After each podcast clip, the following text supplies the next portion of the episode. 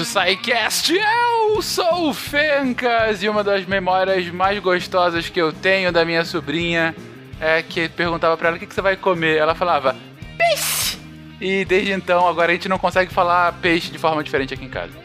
que bonitinho. Olá, pessoas. Aqui é o Caio Ferreira falando de Belém do Pará. E o Romário tava certo em chamar todo mundo de peixe. Nossa! Bela referência.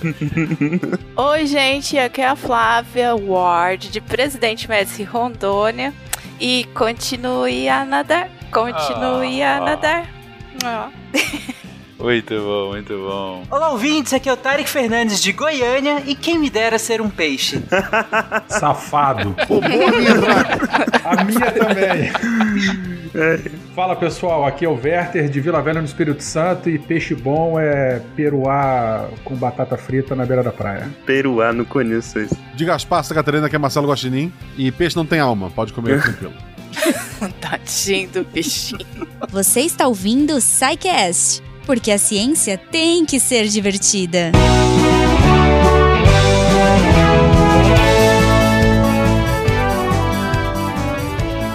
Bem-vindos a mais uma semana de recadinhos do SciCast. Eu sou a Jujuba e hoje estamos na Black Friday. Yay! Olha aí. Espero que vocês estejam achando promoções ótimas. Se estiverem, por favor, compartilhem comigo que eu quero muito saber. Caso você não esteja achando boas promoções, olha aí, catim, momento ataque de oportunidade. vocês podem usar o aplicativo maravilhoso da Promobit. Olha só, se você ainda não sabe o que é Promobit, uma comunidade de pessoas que encontram e compartilham as melhores ofertas na internet e eu tenho certeza que hoje tá bombando. Gente, é muito bacana, porque assim, ah, as postagens são todas moderadas, então se você tá em dúvida e tal, tudo que tá no Promobit é seguro, você pode confiar. E mais do que isso, as pessoas comentam embaixo como que funciona, se precisa de código, se tem cartão, se é isso, se é aquilo, se, enfim, semana passada estava mais barato, enfim. Então, assim, tudo que tá ahn, no Promobit com certeza é verificado e mais, é verificado mais de uma vez porque a comunidade está ali ajudando, sugerindo e, enfim, criando essa comunidade maravilhosa de promoções aí. Fora isso, ah, todas as lojas que estão lá, né, são verificadas, então é, são seguras, são reais e são aprovadas pela equipe da Promobit. Então pode confiar. E a última, a último feature aí, a última coisa que eu acho muito legal da Promobit é a lista de desejos. A minha tá gigantesca, eu tô recebendo um monte de coisa nessas últimas semanas, porque agora tem essa parada de semana Black Friday, né? Enfim. Então, assim, é, você pode colocar lá suas palavrinhas-chave do que você quer receber e quando ela entra em promoção, você recebe um alerta no seu celular. Se você tiver o aplicativo ou ah, ela também tem um esquema no, no site, mas eu recomendo fortemente que vocês se cadastrem lá no aplicativo, porque vale muito a pena. E assim, eu consegui descontos nessa Black Friday, gente. Fantásticos! então, aproveitem corram lá que ainda dá tempo, hoje é sexta-feira, ainda tem o dia todo aí de promoções incríveis, então corre, cadastra, coloca a sua listinha de desejos e espera, que eu tenho certeza que as ofertas vão aparecer. E depois, né, me conta o que vocês estão comprando de bom aí, vai que eu deixei passar alguma coisa. e já que estamos falando de Black Friday, é óbvio que eu tinha que trazer o nosso super parceiro Cambly, olha só, que ainda está na maior promoção do ano, dando 50% de desconto em todos os planos anuais do Cambly e Cambly Kids. Então assim, gente, sério, tá muito bacana. Então corre, é até hoje. Mas assim, tem planos que começam a partir de 65 reais. Eu não sei quando vai voltar uma promoção dessas. Talvez só na Black Friday do ano que vem. Então aproveita. Cara, não perca essa oportunidade. Você entra lá no site do Cambly, C-A-M-B-L-Y.com. Usa o nosso código SciCast para fazer aquela aulinha teste marota. E eu tenho certeza que você vai se apaixonar. E depois você pode usar o nosso código BESTSciCast. Olha só, tá aí no post também. Para você conseguir ah, o super desconto de 50%. E, claro, fazer com que o Cambly saiba que você está usando o nosso código ajuda muito, porque eles continuam amando a gente. Do jeito que a gente ama o Cambly. e nessa semana ainda temos o bônus, olha aí, do curso de Accent Reduction para brasileiros. Olha que bonito, para você não ficar falando aquele inglês macarrônico a la Joel Santana, você vai ganhar o curso na faixa também. Então, corre, se inscreve hoje, só hoje. Se você tá ouvindo isso depois, puxa vida, perdeu a maior promoção do ano. Mas eu espero que você consiga ouvir, você consiga se cadastrar, porque vai valer muito a pena. E depois vem contar pra gente o que vocês estão achando das suas aulas de inglês com professores dedicados, sua aula particular, no horário que você quer, do jeito que você quer, no nível que você precisa e com todas as aulas gravadas para que você possa revisar depois e ver onde você está com dúvida, mandando bem, mandando mal, enfim. Então assim, gente, procurem lá, entrem no Cambly, conheçam, porque vale muito a pena. Se você quiser falar com a gente, lembrando, contato.sicast.com.br naquele Fala Que Eu Discuto, arroba Portal Deviante no Twitter e no Instagram. E claro, o melhor jeito é aqui pelo post pra gente saber a sua opinião sobre esse episódio. Lembrando que lá no finalzinho tem o áudio da Deb contando quais foram os textos da semana, então não percam. Um beijo pra vocês, um ótimo final de semana, uma ótima Black Friday e fui!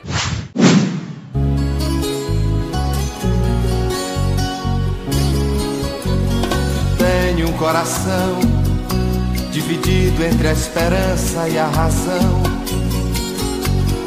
Tenho um coração bem melhor que não tivera. Que nós voltamos aqui ao mundo animal. Vamos falar hoje sobre os peixes. Gente, a gente já falou um bocadinho aqui sobre o reino animal, né? Eu tô aqui de cabeça sem abrir nenhum episódio. Vamos lá.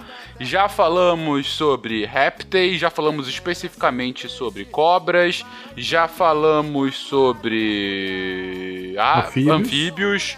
Já falamos sobre aves, especificamente não, né? Não, aves ainda não. Não. Não, ainda não, ainda não. Já falamos sobre tipos específicos. Já falamos sobre dinossauros. Dinossauros, exatamente. Os, os, no- os, os avós das aves. É. É, já falamos sobre dinossauros. Já falamos sobre a megafauna esquisitíssima pós-dinossauros. Animais peçonhentos também. Animais peçonhentos, é verdade. Aí, enfim, indo. Já teve essas abordagens específicas, mas voltando aqui a um reino, é, vamos falar sobre peixes. Vamos falar sobre peixes, que afinal é a origem da vida, né? Da, ori da vida animal, não é verdade? Ou não, estou errado? Vamos saber um pouquinho mais sobre isso nesse cast. Gente, eu falo, vocês falam.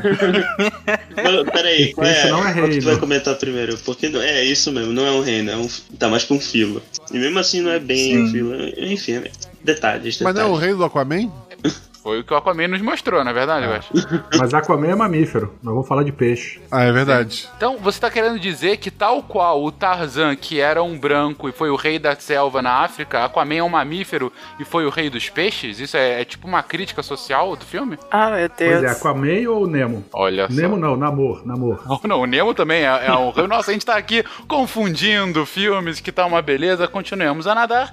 E, gente, então me digam, o que afinal define um peixe? Não é, não é um rei, não é uma espécie de filo? Não é a, a origem da vida, não está ali? Enfim, definições. Pe- os peixes eles fazem parte do- dos vertebrados. né? A gente, tradicionalmente, né, a gente divide os vertebrados em peixes, anfíbios, répteis, aves e mamíferos, né? Embora existam muito- algumas controvérsias com relação a isso. Mas os peixes eles fazem parte de um grande grupo do- desses aí, né, dos vertebrados também. São animais marinhos ou aquáticos, lembrando né, da convenção animal aquático são aqueles de água doce, não necessariamente só peixes. Temos outros animais assim, no, ambiente aquático, mas a gente encontra basicamente nesse, basicamente não, né, só nesses dois ambientes. É, existem aqueles que transitam entre os dois ambientes e tal. Nós vamos falar um pouquinho mais à frente. E eu queria só fazer um disclaimer. Como o assunto ele é gigantesco, nessa pauta aqui a gente acabou focando mais um pouco assim, falando da morfologia, depois da evolução, falar um pouco sobre fisiologia, né, ecologia e, e aspectos econômicos, porque assim como o Guaxa bem falou na introdução dele, peixe não tem alma, então pode se comer à vontade, né? É, então, além de espécies que têm tua, tua importância ecológica para biodiversidade, para biodiversidade, né, são elos importantíssimos nas cadeias e teias tróficas, mas os peixes eles são recurso alimentar e por conta disso eles têm uma outra abordagem aí, né, pelos seres humanos, então que vale a pena a gente E comentar. que tem toda uma regulação de sanidade, né? Exatamente. Ainda bem que eu e Tarek viemos para falar, não é assim. Então pode comer à vontade desse jeito, não. Vocês vão defender que peixe tem alma, é isso? Isso, exatamente. Como pisciana que sou. Não, mas eu também sou nessa. Peixe pra mim não é só comida, não. Eu nem gosto de comer muito, na verdade. Só o peruá mesmo, na beira da praia. Bem, eu sou paraense, né? Então parte da minha alimentação depende de peixe. É verdade, é verdade. Mas beleza, então a gente tá aqui falando sobre, sobre esse grupo específico. Werther aqui já deu uma, uma anatomia aqui da pauta e como que a gente vai evoluir a partir dela. Mas, como qualquer um dos grupos que a gente comenta aqui, a gente tem que ter, assim, características mínimas ou características básicas que todo, todos os- esses animais que se encaixam nesse grupo têm. No caso do peixe, qual seria? Tem, é, de fato, um, um- um mínimo para você ser considerado como peixe? Bom, são, como eu já comentei, são organismos aquáticos ou de água salgada, é, dependem inteiramente da água para o teu ciclo de vida. Então eles nascem, crescem, reproduzem é, dentro da água, né? É, submersos no ambiente de água salgada, no ambiente de água doce. É, pelo fato deles nadarem, eles têm que é, deslizar na coluna d'água, né? Então, assim, eles têm. Eles, a maioria das espécies possuem um corpo bastante hidrodinâmico. Eles se deslocam num fluido bastante denso, que é a água, né? Seja ela salgada ou água doce. Então eles têm aquela forma de corpo fusiforme, né? aquela forma pontiaguda. Eles têm uma, eles têm uma, uma distribuição longi, longe, longígua, longeva, não, longeva não. Eles têm uma distribuição Longilínea? longilínea, exatamente. Órgãos de de do sentido na frente, os principais, né, como eh, tradicionalmente boca, olhos, eh, narinas. Eh, tem os opérculos para que abrigam as brancas, que fazem é um importante órgão do teu sistema respiratório. Falando ainda de órgãos sensoriais, as os peixes eles têm a linha lateral. Essa linha lateral é um feixe de nervos que está lateralmente, né, no, no sentido eh, da cabeça para a cauda, na lateral do peixe, e eh, essa linha lateral é uma série de, de terminações nervosas que percebem mudanças na pressão da água. Então o peixe ele consegue perceber a movimentação na água, a pressão da água para ter uma noção de, de profundidade, noção de, de presas ou predadores que estão ali se movimentando. Então isso é uma,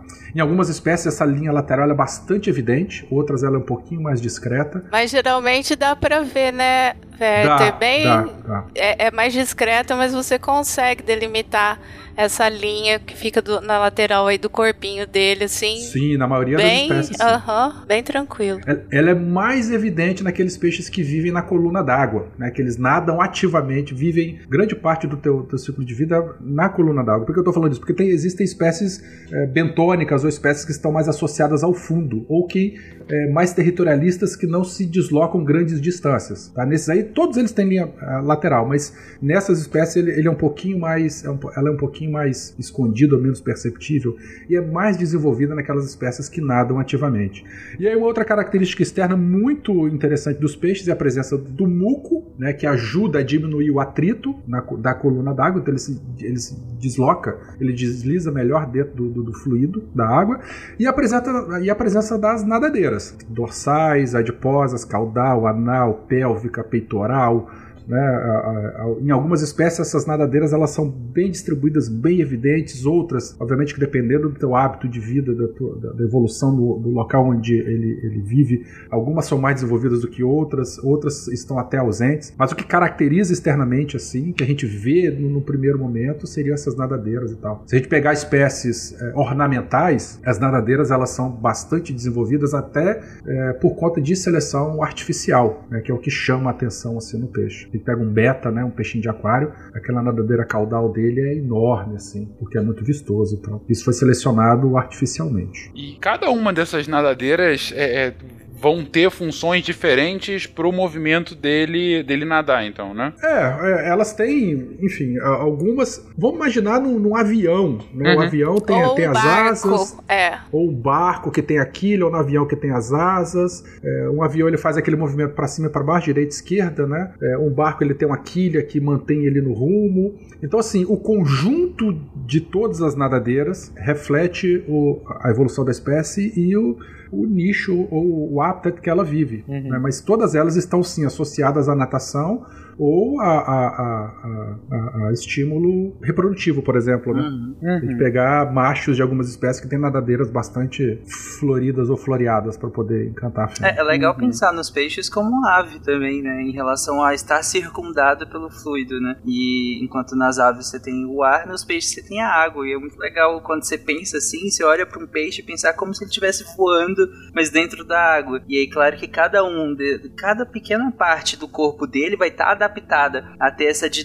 estar ali dentro e ter que se movimentar ali dentro, ter que se sustentar ali dentro. Então as nadadeiras elas também vão, funcionar nessa questão da dinâmica de estar ali dentro para nadar, mas também funcionam no dia a dia, até uma proto-apreensão de algumas coisas. é, é, eles podem usar a nadadeira para isso também. Então, É várias coisas. E existem algumas variações bastante interessantes. A gente comentou agora há pouco que um peixe ele tem essa forma fusiforme, né? para ele poder se deslocar no- no- na coluna d'água. E a maioria das espécies eles têm esse achatamento lateral. Né? Se a gente olha de lado, o peixe ele ocupa uma grande área, mas se você olhar de frente, ele está magrinho, assim, né? É, esses vivem na coluna d'água. Existem espécies bentônicas ou adais, espécies que estão associadas ao fundo e que elas têm o achatamento dorso-ventral. Uhum. Então é meio que ele se esparramasse como uma geleca no fundo. né? As nadadeiras, nesse caso, como ele não nada ativamente na coluna d'água, ele nada próximo ao fundo, então teremos adaptações específicas para viver nesse ambiente. Né? O corpo dele vai se achatar. Nem todas essas nadadeiras elas estarão desenvolvidas é, é, é, tão bem né, quanto um peixe de coluna d'água e tal. Mas isso tudo é reflexo da, da- do habitat, né, ou do nicho ecológico da espécie. É, pra quem tem aquário em casa ou já viu aquário assim, você pega aquele peixinho limpa-vidro, né? Que o pessoal fala que fica com a boca grudada no vidro. É, se você olhar a barriga dele, Ele não tá me mandando um beijo? Claro que tá. sempre Ah, tá, pra você. Primeiro ele tá lá pra mandar beijo pra gente. O resto do tempo ele tá limpando o aquário.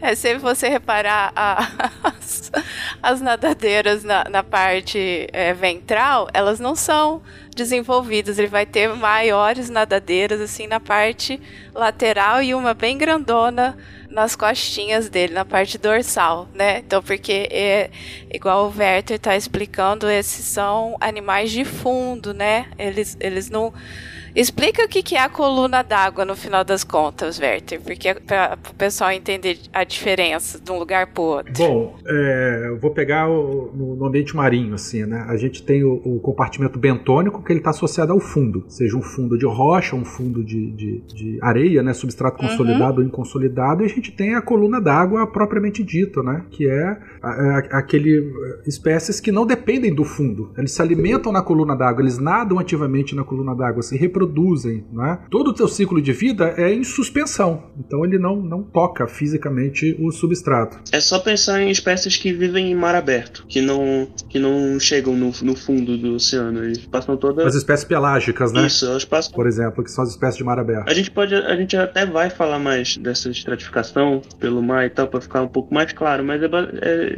exatamente isso. Essa espécie. Coluna d'água é tudo que tá acima do, do assoalho, do chão, do, do, do corpo d'água, seja o mar, seja, seja lagos, rios, en- enfim. Coluna d'á- Coluna d'água é, a- é a água em si, pra deixar mais claro. E essa separação é importante porque a dinâmica de alimentação, a dinâmica de tudo, na verdade, é diferente, né, Verto? Se a gente pensar do fundo e da, da coluna d'água, você tem dinâmicas de movimentação da água completamente diferente que vai mudar a maneira como esses peixes interagem com esse local. Então, quem tá lá no fundo quem tá mais acima, e cada vez que vai subindo mais na coluna d'água, é um tipo diferente de interação com o meio e muda completamente a biologia. Por isso que a gente separa, Isso. não é por- só pra criar nome aleatório. Exatamente. É, a gente tem. Se a gente pegar. a- na pauta tem até um desenho bastante legal aqui, bastante ilustrativo de vários, várias espécies completamente diferentes, famílias de peixes diferentes, mas é, a forma do corpo é muito parecida. E isso é reflexo exclusivamente do local onde eles vivem. né? Então a gente tem os peixes recifais, são aqueles peixes que estão associados a ambientes recifais, né? Os fundos rochosos, fundos biológicos, recifes, artificiais, o que for.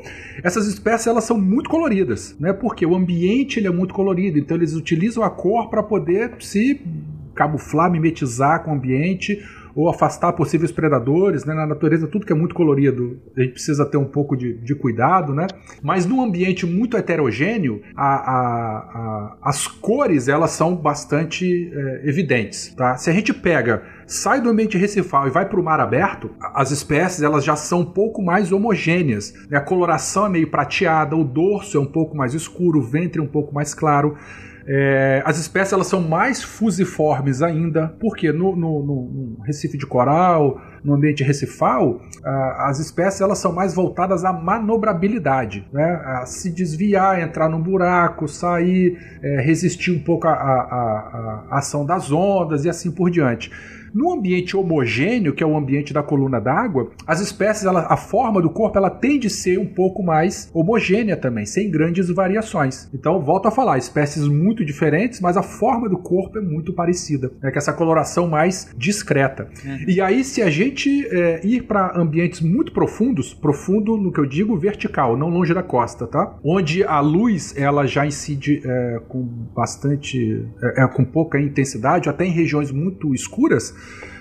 as espécies elas têm uma forma de corpo também diferenciada e a coloração muda bastante também. A gente vai ver um padrão de cor mais avermelhado. Isso porque a gente sabe que a luz branca ela é uma, ela é uma somatória né, de vários comprimentos de onda e quando a luz entra no mar, o primeiro comprimento de onda que é retido é, é o vermelho. Então é muito difícil o, o, vermelho chegar a grandes profundidades e as espécies elas têm essa coloração avermelhada justamente porque para ela não ser identificada pelos outros componentes os outros comprimentos de onda que eventualmente podem chegar lá. Então, uma espécie vermelha lá no fundo, onde não tem luz nenhuma, é, se um azul iluminar ela ou se um verde iluminar ela, ela vai ficar preta, marrom, ela vai ficar um pouco mais escuro. Então, ela se camufla mais. Que espetacular, cara. Excepcional a, a, a, informação, cara. Realmente. A evolução é, do negócio todo. É impressionante, né? cara. Eu tô vendo aqui a foto, tá, tá aí no post pra vocês verem, gente. E de fato é muito claro essa, é, essas diferentes diferentes formas dos peixes e Não, as espécies cores, né? completamente diferentes. Sim, tá? Desculpa, dá pra ver eu, pela eu, cara deles, né? É, é, famílias que não tem muita ligação, mas pelo fato de viverem no mesmo hábitat, Exatamente. a gente percebe um padrão de cor, coloração e forma do corpo muito distinto. Isso é muito bonito. Espetacular, que maneiro. Era a minha próxima pergunta, de fato. Por que das cores tão, tão diferentes, né? E tá aí a resposta. Então, é, bom, vocês já apresentaram aí as características principais e também o que separam os peixes, né? O que começa a separar os peixes de acordo com a localidade, de acordo com a, a posição, com, com o tamanho da coluna d'água acima deles ou não, do, do quão próximo eles estão do chão, o quão iluminado é aquela região e, e como isso vai interferir na sua cor, ou como é, essa posição que eles estão nessa, nessa região região vai, vai interferir. Eles vai interferir, gente, é após milhões de anos de evolução, obviamente, né? Eles vão ter os membros mais adaptados para viver naquele habitat. Então, a questão realmente da, da que a Flavinha comentou, né, da posição e da pujança das nadadeiras, né, de acordo com como eles estão, o que o Werther falou agora há pouco sobre a maioria dos peixes ter um, esse achatamento lateral, mas os peixes mais de fundo têm um, têm um achatamento como se fosse uma pizza mesmo, né? O dorso ventral. Quando você fala isso, eu me lembro muito das raias, né? É, Exatamente, que, isso aí. Que é basicamente um, um tapete, né? Que, que nada. Né? E... Embora algumas espécies vivam na coluna d'água, né? Se a gente pegar a raia manta, por exemplo, que é aquela lindona gigantesca, ela é exclusivamente de coluna d'água. Uhum. Ela não é bentônica, não, demersal. Entendido. Mas é uma exceção. Inclusive, a gente até comenta um pouco mais pra frente, mas em inglês, é, em português a gente só chama a raia de raia ou arraia, né? No máximo jamanta, que são essas grandes, assim. Mas em inglês tem uma divisão entre kite e ray. Aí essas grandonas que vivem na coluna d'água geralmente são as kite kite. De... Kite é pipa, né? Papagaio. É, pipa. isso que eu ia falar, que legal. Elas dá essa impressão mesmo quando elas estão nadando, assim, que uma pipa, né? Uhum. Ah, Uhum. gostei. É verdade, é verdade. Pô, mas que, que fantástico. Fiquei realmente impressionado, gratamente surpreso com essa história do, do vermelho, que realmente tem uma explicação maravilhosa. É, e, e olha que legal, isso não pega só em peixe não, tá? Se você pegar crustáceos, se você pegar quinidários, né? Qualquer organismo de grandes profundidades, né? E aí eu tô falando pro- da zona afótica, Uhum. onde não chega mais luz ou chega só penumbra, Isso. é, ele vai ter uma coloração escura ou se tiver que tender para algum comprimento de onda vai ser no vermelho. Porque Uhum. o vermelho já ficou retido lá em cima. Sim. Nos primeiros metros da coluna d'água. Então, Uhum. muito dificilmente ele será iluminado, no máximo talvez pelo azul, que é uma coloração predominante da bioluminescência. Uhum. Se tiver algum predador que emite um facho de luz e tal, iluminar um, um bicho vermelho, ele vai ficar preto, ele vai ficar marrom, vai ficar escuro. Aliás, é, para deixar claro para os ouvintes, né? O Werther falou de zona afótica, que é. É só para vocês lembrarem: foto da, de fotografia foto vem de luz. Aí existem duas zonas no, na coluna d'água referentes à, à presença de luz: é a zona afótica, que é até onde a luz chega, e a zona afótica, que é a zona onde nunca chega a luz. E é nessa zona que vivem os, os animais que, que, que são capazes de ter bioluminescência, porque não existe fontes naturais, não digo, não existe acesso à luz do sol, só a luz produzida pelo, pelos próprios animais. Cara, a, a- a mera existência de animais com, com bioluminescência É. é um negócio espetacular, né? Enfim, como que em algum momento algum, algum erro né, na, na, na transmissão dos genes fez com que ele tivesse algum tipo de produção bioquímica que gerasse alguma iluminação e isso causou uma vantagem para ele naquela região, né? Porque aí agora ele podia, sei lá, achar mais fácil a presa ou fugir mais fácil ah, ah, de algum caçador ou coisa assim. E isso vai passando de geração em geração é, com essa característica específica. E de repente você tem animal que emite, que produz a sua própria luz nesse escuro. Isso é espetacular, cara. Acho até que já Isso isolaram esse gene, não é, gente? Eu lembro de ter visto uma vez um trabalho sobre eh, terem isolado esse gene, tanto que fizeram um coelho ficar um brilho radioativo. Florescer. Sim. Nos meus experimentos como criança, se tu botar uma lanterna dentro do nariz, ele acende. Por baixo do dedo também dá certo. Lanterna, de, celu do dedo, é lanterna de mais- celular é funciona muito bem também. É verdade. Enfim. Gloob, gloob, gloob, gloob. Gloob, gloob. Mas, bom, ainda que seja bactéria, né? é, é, Sendo a bactéria ou sendo alguma produção bioquímica do corpo, é um animal que evoluiu a tal ponto de ou manter ou de é, carregar, né, esse tipo de bactéria e esse tipo de mutualismo acaba sendo algo benéfico para ele, né, Werther? Então, Sim, sim. é, de qualquer forma, eu acho que é, que é um negócio, cara, quando você pega esses casos realmente de evolução, é, é a mesma coisa de, de pensar a evolução do olho, né? Que, enfim, que é um negócio, como que é possível, aquelas, aqueles argumentos de, de criacionista, né? É, nunca que a evolução levaria para chegar até o olho. Mas, cara, é um negócio tão, tão espetacular e faz tanto sentido. Enfim, estou aqui é, viajando no mundo dos animaizinhos muito no escuro, que me lembra, inclusive, de outro, anim- outro cast que a gente fez recente, que foi de cavernas, né? Aham. Que Sim, a gente sim. estava comentando justamente sobre animais em zonas afóticas, no caso, não dentro da água, né? É. É. Eu, eu queria só terminar essa primeira parte de Uhum. evolução com um exemplo aqui, que tá até no slide, que o ouvinte, mesmo que é, é, não tem tanta afinidade assim, pode ver até num aquário, que exem- exemplifica muito bem essa situação de diferentes espécies que não têm é, é, ligação né, filogenética nenhuma, mas pelo fato de viverem no mesmo ambiente, possuem características incomuns, que é o caso da nadadeira caudal. Né? tem uma tabelinha aqui. é, a nadadeira caudal é a última nadadeira do peixe, né? Muitas espécies elas são bifurcadas. A gente tem aquela nadadeira bem distinta. Se pegar um tubarão branco, por exemplo, né? Ela é bem bipartida mesmo, é uma nadadeira muito bonita, rígida e tal. É, e no outro extremo a gente tem aquelas nadadeiras mais arredondadas. Parece que ela é fundida. Parece que ela é uma peça única, né? Parece um leque. Parece um leque, exatamente, Flavinha. Que ela é pontuda, arredondada, os nomes, enfim, não vem ao caso. Mas uma parece leque e outra parece um é, bipartido, assim. Isso tem muito a ver com o ambiente onde a espécie vive também. O caso das nadadeiras bipartidas são espécies que nadam ativamente na coluna d'água. É porque o- essas nadadeiras elas, elas têm um, um- elas dão explosão para a espécie e, e um animal com esse tipo de nadadeira e com um corpo fusiforme, com todas as outras características, ele faz muito pouco esforço para ele manter uma velocidade constante. né? Então ele- essa nadadeira ajuda a dar um impulso e o, a- o organismo ele consegue eh, nadar ativamente na coluna d'água, economizando energia. E, caso seja necessário, ele consegue ter algumas explosões. É uma forma mais hidrodinâmica. Mais hidrodinâmico também. É o caso do tubarão branco, que ele salta para poder pegar a, a, a, a foca, né? Tem muitas imagens bonitas assim que ele salta. Ele tem que ter uma explosão muito grande, então a cauda dele é muito forte. Esse tipo de nadadeira ele fornece, ele, ele permite esse tipo de situação. É, um outro exemplo bastante interessante são os atuns, ou as espécies migratórias de coluna d'água, que eles nadam milhares de quilômetros, dezenas de milhares de quilômetros entre áreas de alimentação e reprodução, estão nadando ativamente, então também tem esse tipo de, de nadadeira.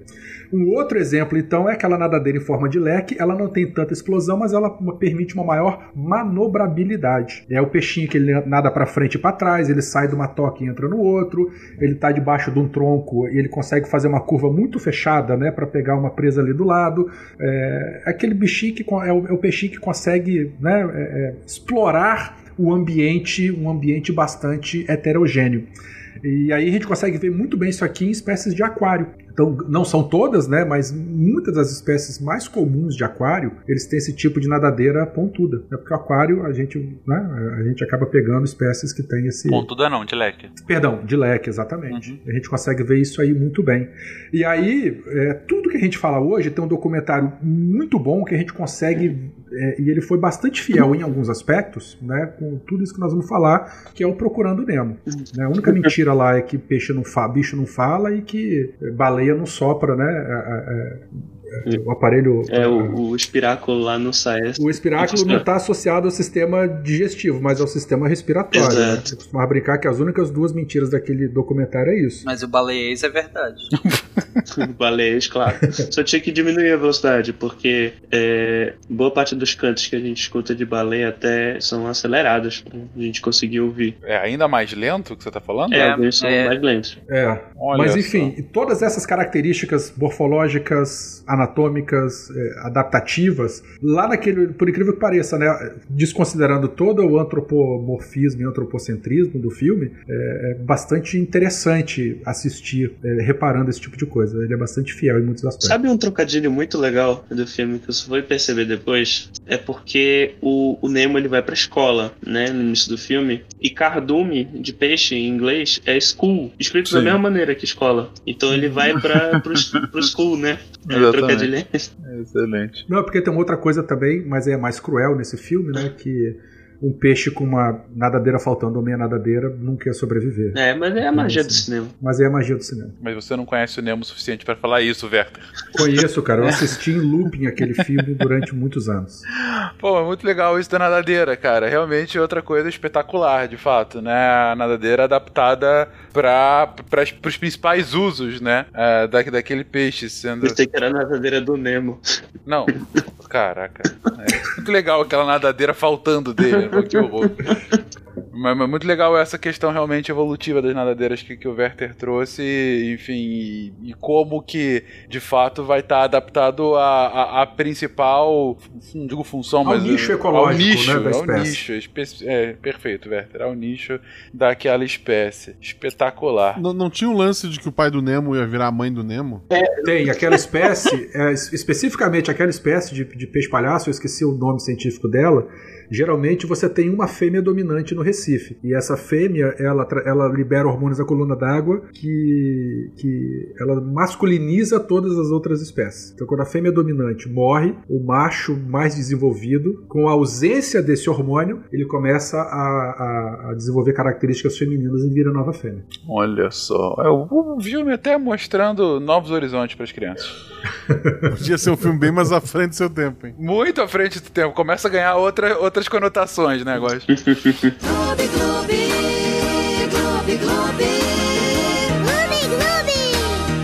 Mas, gente, vocês falaram que, de fato, a vida não começou com os peixinhos. Mas isso é uma coisa que a gente aprende. Que come... A vida começa no mar. Qual é... é... Não eram peixinhos? O que que era, de fato, quem trouxe a vida... A vida animal, eu digo, né? Ao mundo. A vida animal já tá lá perto dos protozoários, muito antes. Isso. Okay. Vamos uhum. falar dos vertebrados. Isso, vertebrados. Tem a diferença. É porque existe um, um preconceito enrustido nas pessoas de que animal é vertebrado só. Mas que inclusive é o, é o que mais de 80% de toda a vida animal no, no, no planeta, eles são animais também. Gente, formiga é animal, aranha é animal. É, e esponja é Isso. é animal, inclusive. Água vive, Bob enfim. Esponja. É, o Bob Esponja. O Esponja, Patrick e a patata toda. E, inclusive, a, a gente também. vai falar deles hoje, né? Mas acho que vale um cast pra cada um desses grupos, inclusive. Jesus. Essa cast pra mais de 20 anos. É, com certeza. É, os peixes em si, é, os, primeiros, os primeiros fósseis de peixes são, são registrados lá de 530 milhões de anos atrás, durante o período que a gente conhece como Cambriano, que é o primeiro período do, da era Paleozoica. E, e uma coisa engraçada é que não foram só os peixes, basicamente, surgindo nessa época. É, houve um, um evento durante o Cambriano que é conhecido como Explosão do Cambriano, que, que consiste em que vários filos, vários fósseis de, dos principais filos de animais começaram a aparecer é, uh, não aparecer, tipo, as pessoas foram escavando e, e, do nada apareceu um bocado de fóssil. Não, se bem que é, é, basicamente isso, é porque os fósseis são datados da mesma época. E aí, comparando com outros fósseis, a data desses fósseis, viu-se que vários fósseis datavam do mesmo período, uhum. que, aí, que era de 530 milhões de anos atrás, aproximadamente. E é por isso que é conhecido como a explosão do Cambriano, que é, como a, é basicamente o momento em que a vida, como a gente conhece hoje, ela se proliferou e começou no mar de fato. Tanto que toda a, a história evolutiva dos vertebrados começou com os peixes. Aliás, é, a gente comentou das características dos peixes no início do cast, mas é engraçado falar características gerais, porque peixe é um grupo, como eu já falei em outros casts, parafilético. E uhum. parafilético, para quem não lembra, é um, é um grupo filogenético em que nós não consideramos todos os ancestrais que, de um determinado. Não, perdão. É, nós não consideramos todos os, é, os terminais de um ancestral, ou seja, nem todos os organismos que surgiram daquele ancestral são considerados para definir aquele grupo. É o caso dos peixes. Eu vou explicar isso um pouco mais para frente mas peixe é parafilético porque nós não nos consideramos peixes. Porque filogeneticamente todos nós aqui somos peixes. É somos... Que, se a gente parar para pensar na primeira análise de, de divisão, lá na taxonomia mais tradicional, a gente agrupava meio que por parecer, né? Sim, é, sim. A gente pareceu era pertencente ao mesmo grupo. Só que à medida que a gente avança nessa pesquisa e aí começa a classificar na, na, na dentro da cladística, a gente vê que algumas características elas têm tanto convergência evolutiva, ou seja, tiveram origens diferentes para a mesma função e, e divergências evolutivas também. E aí você começa a bagunçar um pouco esse negócio de tudo que é parecido é do mesmo grupo, né? À medida que as coisas evoluem muito separadas uh, e se juntam lá na frente em função, ou elas podem ter a, a, mesma origem, mas divergir completamente em função lá na frente. A partir daí você não consegue mais juntar tudo só por aparência. E aí que a cladística é, entra e responde essa, essa, esse questionamento classificando por origem. Né? Você tem um ancestral em comum e aí você vai classificando eles de acordo com esses ancestrais que você for achando e catalogando. Né? E pensando na cladística, é difícil a gente falar em peixes, né? porque é a mesma coisa de juntar grupos que estão muito longe. É como se a gente juntasse quase é, tecnicamente é, mamíferos com, com anfíbios, por exemplo. Como se a gente chamasse é, num grupo só mamíferos e anfíbios. E se eu acho que todo mundo entende que mamífero e anfíbios são completamente diferentes. É, é quase a mesma coisa da gente falar peixes, né? É, é, é basicamente isso. É, porque mamíferos e anfíbios são muito mais próximos entre si do que vários organismos que a gente chama de peixe. Uhum. Tipo, põe tudo no mesmo balaio e na verdade eles são organismos muito diferentes. Essa que é a pegadinha. É, se a gente comparar um tubarão com um peixe ósseo uh, amazônico que você conhece aí, é, é, eles estão muito separados, né? Não, são muito diferentes, pô. A gente, vai, a gente vai entrar mais em detalhe agora nisso, inclusive. Por exemplo, pra vocês terem noção, é o grupo mais antigo do que a gente considera peixe, na verdade, eles fazem parte de um clado de, de animais que é chamado de craniata. E eu dou um brinde para quem adivinhar o que, que define esse grupo. Tem o um crânio. Exatamente. é isso mesmo. Guaxa! São animais que têm crânio. Antes disso, os animais não têm crânio. E o crânio. Vai ganhar um bombom de cupuaçu. Qual é o brinde? Nossa. Você prometeu pro Guacha, agora fala. Ah, vou mandar um, um monte de cupuaçu pro, pro Guacha quando eu puder. Tá bom. Enfim, é. Foda que se os ouvintes adivinharem, eu vou ter que mandar pra cada um dos ouvintes. É, não rola. Isso aí, ouvinte. Deixa nos comentários. Valendo. Por favor. Mas enfim, enfim. O crânio ele pode ser tanto de é, um crânio ósseo quanto de cartilagem. É engraçado que esse na, na filogenia, é, esse primeiro grupo de peixes, ele o, o, o, o clado craniato ele é dividido em dois grupos. Esse grupo de peixe que a gente vai falar agora e os vertebrata, que são os vertebrados em si. Porque olha só que loucura, os craniados eles não tinham vértebras, nem coluna vertebral. Eles tinham um protótipo lá na notocorda, deixou a notocorda que é tipo o protótipo da coluna vertebral, mas a coluna vertebral em si não tem. Então, imagina um bicho sem coluna vertebral. E esse hum. grupo de peixes mais basais, ou seja, mais, é, mais antigos em, em sua morfologia, por assim dizer, são os mixine, que também são chamadas pelo nome popular de feiticeiras. E as feiticeiras, elas são os bichos muito interessantes. E não tem nada a ver, inclusive, tá? Com, com, com, a, com a mulher lá do, do Vitor Belfort. É... Meu Deus, era essa sua referência de feiticeira? Obrigado por avisar, tá? A gente tava realmente. A gente tava na dúvida aqui e tal, ainda bem que tu falou. Eu tava querendo. Onde é que o Caio vai chegar com esse? Não tem nada a ver, mas tudo bem, continua, Caio. Então, o, o, o, crânio das feiticeiras é cartilaginoso e além de hum. não ter coluna vertebral, também não tem mandíbula. Imagina que bicho bacana. É, tem agnato, né? Não é isso? É, um, é um peixe agnato, que não tem mandíbula. É, inclusive, não, se bem que agnato é outro grupo mais pra frente. É que, a, além de mandíbula, não tem coluna vertebral, então já difere um pouco. É, mas esse ancestral em comum vai dar origem tanto a agnatos quanto a gnatostoma. Né? Isso, exatamente. Esses nomes complicados a gente vai falar um pouquinho mais pra frente. E o que é engraçado é que esse. É, não sei se vocês conhecem a moreia. É, não é uhum. tão parecido com uma moreia, mas o corpo é bem parecido. É um corpo fusiforme com a, a nadadeira em forma de, de remo, que ajuda na, na natação do, do bicho. E uma coisa engraçada, é, as feiticeiras, elas são uma iguaria na Coreia. E elas são, se vocês pegarem, vocês verem fotos ou vídeo das feiticeiras, elas estão em volta de um, de um tipo de muco que ajuda a proteger o corpo delas. Então, é, por exemplo, tem uma foto aqui na pauta de, de uma coreana pegando a feiticeira e vem junto um muco com, com água junto. Então, imagina as pessoas. Que coisa nojenta. comendo isso na Coreia. Meu Deus. Olha a cara de felicidade da sopa, pessoa hein? ali no fundo. Tô vendo.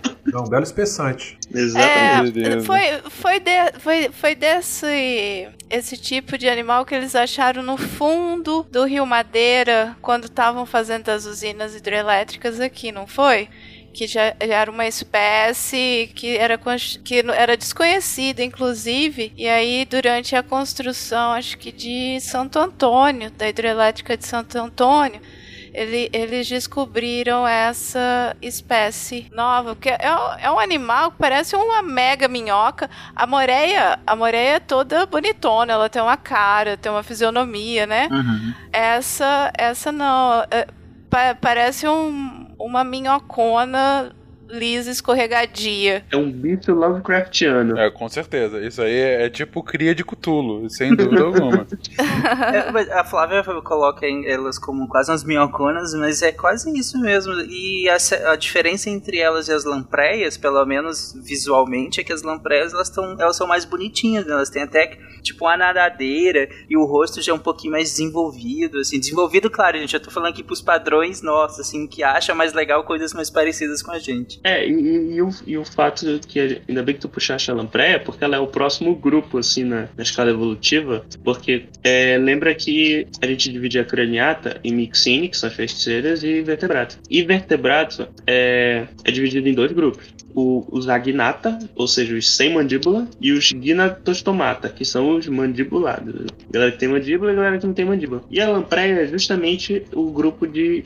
o único grupo vivente de agnatos, que são os sem mandíbula. E aí, inclusive, elas têm os, os dentes muito, muito bonitinhos, né? Que formam uma espiral assim, mas imagina. Que... Sua definição de bonito é bem. Não, é meio, é meio sarcástico mesmo, porque imagina só. Provavelmente pessoas teriam pesadelos com, com a Cara, boca é da lampreia. Bizarro.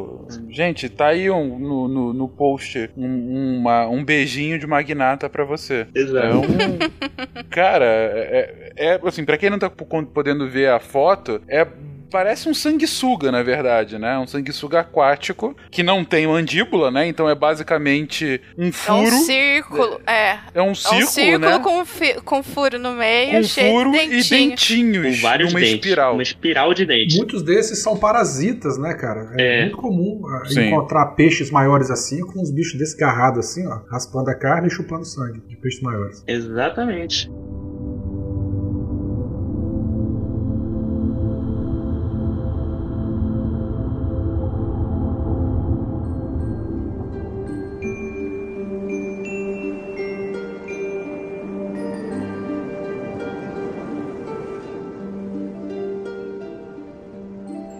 Aliás, é, é, é muito curioso porque o, fazendo a ponte com o início do, do cast, que a gente falou das nadadeiras e do formato é, do, do achatamento é, é, lateral, por exemplo, vocês pegam esses dois grupos que nós consideramos peixes, eles não parecem mu muito, para não dizer que não parece quase nada com os peixes que a gente tem como imagem de peixe. A gente pensa no peixe, pensa num, sei lá, Uma sardinha, tambaqui. é. Não, talvez não um tambaqui, né? Mas num peixe palhaço, peixe aquário, esses peixes aí, aí, aí é curioso, né? Tipo, ver tamanha diversidade dentro do grupo, porque a lampreia e principalmente a feiticeira não lembra em nada os outros peixes. Pra vocês verem como é que a gente agrupa grupos completamente distintos dentro de um, um único termo. Uhum. E indo um pouco mais ao fundo, é, sem trocadilho, né? É ótimo que o Caio ria das próprias piadas, então não precisa nem de outras pessoas, ele já complementa, mas foi boa, Caio, continua. Ó, é, indo para os ginatostomatas, que é o grupo que o Tarek falou mais cedo, é que são os, os peixes, os, os bichos com mandíbula. Tudo, qualquer bicho tem mandíbula é ginatostomata. É, é, em Só pra vocês terem noção, se a gente chamar é, esses aqui de peixes, a gente quer dizer que todos os que têm mandíbulas também seriam, né? Exatamente. Por consequência. Exatamente.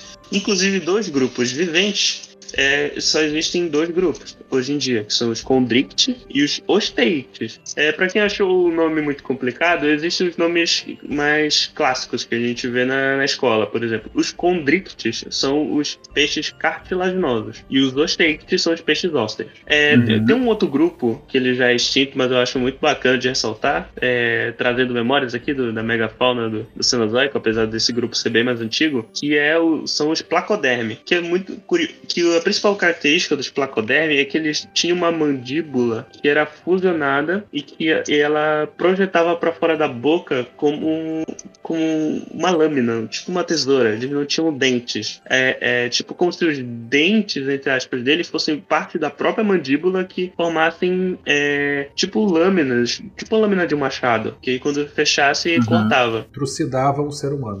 não no ser humano, né? que Se, eles- se ele- se ele tivesse lá. é, se tivesse lá, com certeza. Porque isso foi durante o Devoniano, que foi 358 milhões de anos atrás, ou seja, muito antes da gente, inclusive. Mas o placoderme, ele vem também de, de, de uma carapaça que ele tem? Isso, isso. Veio também que eles tinham é, um conju- conjunto de escamas que formava tipo uma armadura. O placo, placoderme significa exatamente isso, que é pele, é, pele de placa, pele de armadura. Enfim, é, não tem um nome em português para o grupo em- em nome popular em português. Em inglês é Armored Fish, que em tradução livre é peixe de armadura. E o Como se fosse um rinoceronte com, com machados na boca. Exatamente, uma excelente definição, inclusive. Gente, vocês estão saindo Obrigado. do cast, estão entrando em Pokémon agora, né? Ah, mas Uai. de onde tu acha que, que Pokémon tira inspiração, pô? Não é o contrário? Continua. Enfim, por exemplo, o, o, o placoderme mais famoso de todos é, são os do gênero Dunkleosteus, que era basicamente um, um megalodon antes do megalodon que vivia no. que dominava os oceanos, do Devoniano. Ele tinha o que? Ele, ele atinge até. Ele atinge até 8,8 metros de comprimento e pesava só umas 4 toneladas. Também aqui no, na pauta eu botei uma foto de referência. E tem inclusive uma pessoa uhum. junto, pra vocês terem noção do bichão. E a Será de um... comida daqui a pouco. É, e a foto, e a de uma reconstrução do, do um fóssil. Ó, 4 toneladas. Um, um touro daqueles bonitão que passa no canal do boi, uhum. daqueles. Aquilo lá é uma tonelada. Quatro touro daquele. enorme lá, barrigudão. É, é, aqueles bonitão, reprodutor lá, que não é nem para vender, é só para comprar o sêmen dele. Uhum. Um touro daquele lá é uma tonelada, então é quatro vezes maior que um touro daquele lá. Imagina que belezura. Beleza, tá. Eu tô imaginando o sêmen dele, na verdade, agora. tá, né, Esse Douglas do canal do peixe. Olha Douglas bonito, produtor. Exatamente. Claro. ok. Eu não esperava isso. Estamos percebendo. Vamos lá, continuando aqui. Então temos aqui peixes gigantes que parecem uma armadura, quase um Pokémon. Exato. Pra vocês verem, né, que é, animais fósseis são os Pokémons da vida real, cara, porque é muito bicho uhum. doido. A gente já tem muito bicho doido vivente, só que, que, os que morreram são mais doidos ainda. Por isso que é, a paleontologia é tão legal, inclusive. Então agora voltando pra, pra patota que tá viva, né, é, como eu falei, existem os peixes cartilaginosos, os condrictes, e os peixes ósseos, que são os asteites. É, a gente pode focar primeiro aqui nos condrictes, que, que, que, como eu falei, são os peixes cartilaginosos. E vocês podem. Eu acho que todo mundo tem uma noção do que é um peixe cartilaginoso, né? Por exemplo, vou deixar para vocês citarem alguns exemplos aí de peixes cartilaginosos. Ninguém? Todo mundo. Tubarões e raios, né? É, o... Tubarão, cação e raia. Quimeras também. Então. Exato, quimera, peixe-serra. É basicamente tubarão e raia, porque eles são muito parecidos entre si. E a principal característica deles é que, bem, o esqueleto é cartilaginoso, não é muito além disso, assim, da diferença e tal. Tem algumas diferenças dentro dos grupos e tal, por exemplo, que são o. o é, por exemplo, tem os peixes que são mais próximos dos tubarões, os peixes que são mais próximos das, das arraias. E como a gente já falou no início do, do cast, as arraias elas são peixes muito característicos, porque é, todo mundo aqui é, já, já viu, tanto em algum filme ou até, ou até é de verdade uma raia, sabe como ela é? Um peixe achatado, doce ventralmente, ou vive no fundo do, do, dos lagos ou do, ou do mar, geralmente na, quando vive assim no fundo do mar, geralmente na, perto da costa, ou elas, elas nadam pela coluna d'água, que são as que a gente falou que são as kites, ou as jamantas, que são uhum. as mais, que são, olha aí, o, o, o Fencas falou de Pokémon, o, a Mantine é, um, é baseada claramente numa, numa raia dessas, uhum. inclusive a pré-evolução dela também. Inclusive tem uma coisa muito legal no Pokémon, é, puxando Pokémon no, no, no Cat Peixe, né? É que tem o. Se eu não me engano, na, na quarta geração do, do, Pokémon, eles introduziram uma pré-evolução da, da Mantine, que eu acho que é Mankite, não lembro direito. Mantike. Mantike, que pra evoluir pra Mantine, ela tem que, tem que evoluir, passar de nível com um Remoraid na, na, na party, não é? Se, se eu não me engano, é isso. é isso. Onde é, que, onde é que isso vai parar, Caio? Mas tudo bem, continua. Não, então, não, é, tipo, mostra uma relação de. Isso reflete uma relação de mutualismo que tem com as arraias com esses. com os peixinhos que o Remoraid é baseado. Tipo, existe isso ah, Aí tu lembra que o Remoraid evolui pra um polvo?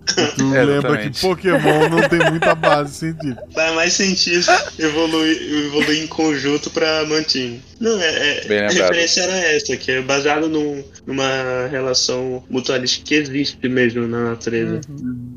As arraias são um exemplo bem legal do, do que a gente já falou, só para falar mais uma vez, para consolidar, que é da questão do quanto é difícil a gente chamar todos esses animais de peixes. Exato. Se a gente olhar para uma arraia e olhar para um peixe qualquer, que seja um pouquinho mais achatado, eu imagino, pelo menos para mim, eu não sei para vocês, bem, se, se você se olha para uma arraia, você pensa que, que ela esteja até mais próximo de um peixe comum, um peixe do tamanho dela, mais ou menos, um peixe às vezes talvez achatadinho que seja, que pareça um pouco com com ela do que de um tubarão, por exemplo. Se olhar para um tubarão e pensar que ela é, cladisticamente falando, no, no cladograma, ela tá muito mais próxima de um tubarão do que de um peixe normal, do que de um peixe desses que, que você pode olhar e pensar que é, que é até parecido na fisionomia com ela. Só pra vocês terem noção do quanto é difícil chamar todos esses animais de peixe, né? Até porque a raia é, é bonitinha, né? Tem uma raia que se tu olhar ela parece que tá sorrindo pra ti. E o tubarão tem cara de mal.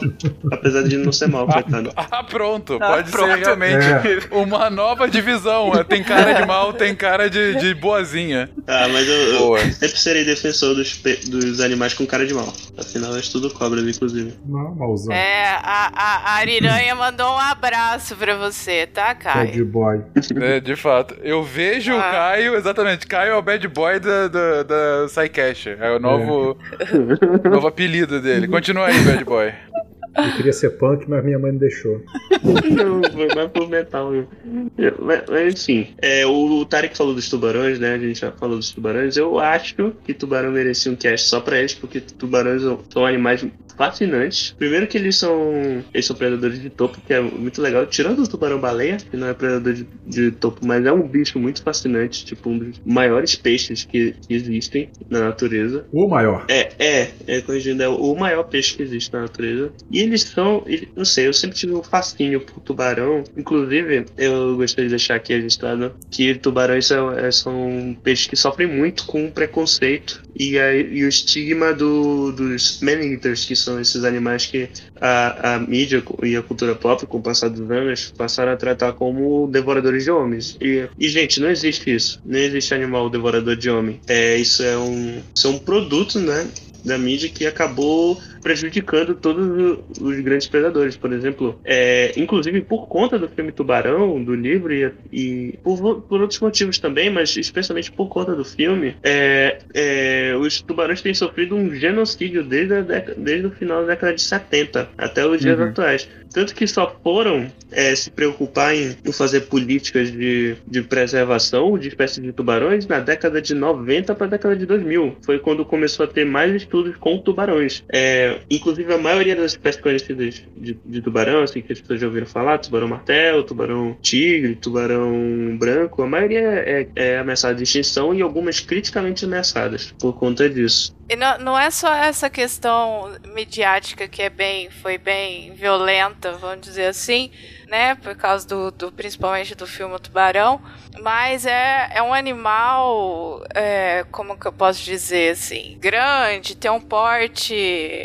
é, que chama atenção, que, que ele é um predador, então tem toda essa questão da masculinidade, pá, pá, pá, envolvida, que aí as pessoas precisam comer a cauda da nadadeira, do osso. Né? Na verdade, é sopa de barbatana, Flavinha. Isso. Eles, a, na né? Oriental, principalmente, está associada à virilidade, está associada a, a, ao colágeno da nadadeira, que é bom para sopa, é bom para isso, é bom para um monte de é, coisa. É, tem cápsula de, de cartilagem de tubarão. De tubarão. É. Se você, ouvinte, faz isso, pare imediatamente. Se você tem conhecido que faz isso, fala com ele, porque você está ajudando a, a dizimar várias espécies diferentes desses grandes predadores de topo de cadeia do ambiente marinho. Ah, eu que, quero dar uma dica aqui. É sobre. A, tem a Lúcia Mala, né, Werther, nossa beijo, amiga. Lúcia ela tem um blog chamado Uma Mala, com dois L's, pelo mundo. E ela é bióloga e o marido dela é fotógrafo subaquático. E eles são apaixonados. Ó, deixa eu só fazer por... outro parede. Ser bióloga de Vila Velha, hein? Tá? Orgulho aqui da, da região. E... e, eles são apaixonados por tubarões. Então, assim, eles têm fotos maravilhosas de tubarões pelo mundo todo. Então, se você é apaixonado, é, procura o blog da Lúcia Mala. E se você não é, procure, porque você vai se apaixonar. Porque é com muito amor, assim, dedicação que eles trabalham, registram, fotografam a vida subaquática. É bem uhum. interessante. Só para fechar o parênteses, se alguém quiser comentar, mas o que o Caio falou é interessante em relação ao cinema, porque na década de 70, 80, e aí foi avançando até a década de 90, a gente teve um movimento no cinema que foi de trazer esses monstros mais para próximo da realidade. Afinal, os efeitos especiais melhoraram e tudo mais. E aí, que é o que aconteceu com, com os dinossauros. Só que pro dinossauro foi legal isso porque dinossauros não existem mais, não os aqueles lá, temos só os aviários.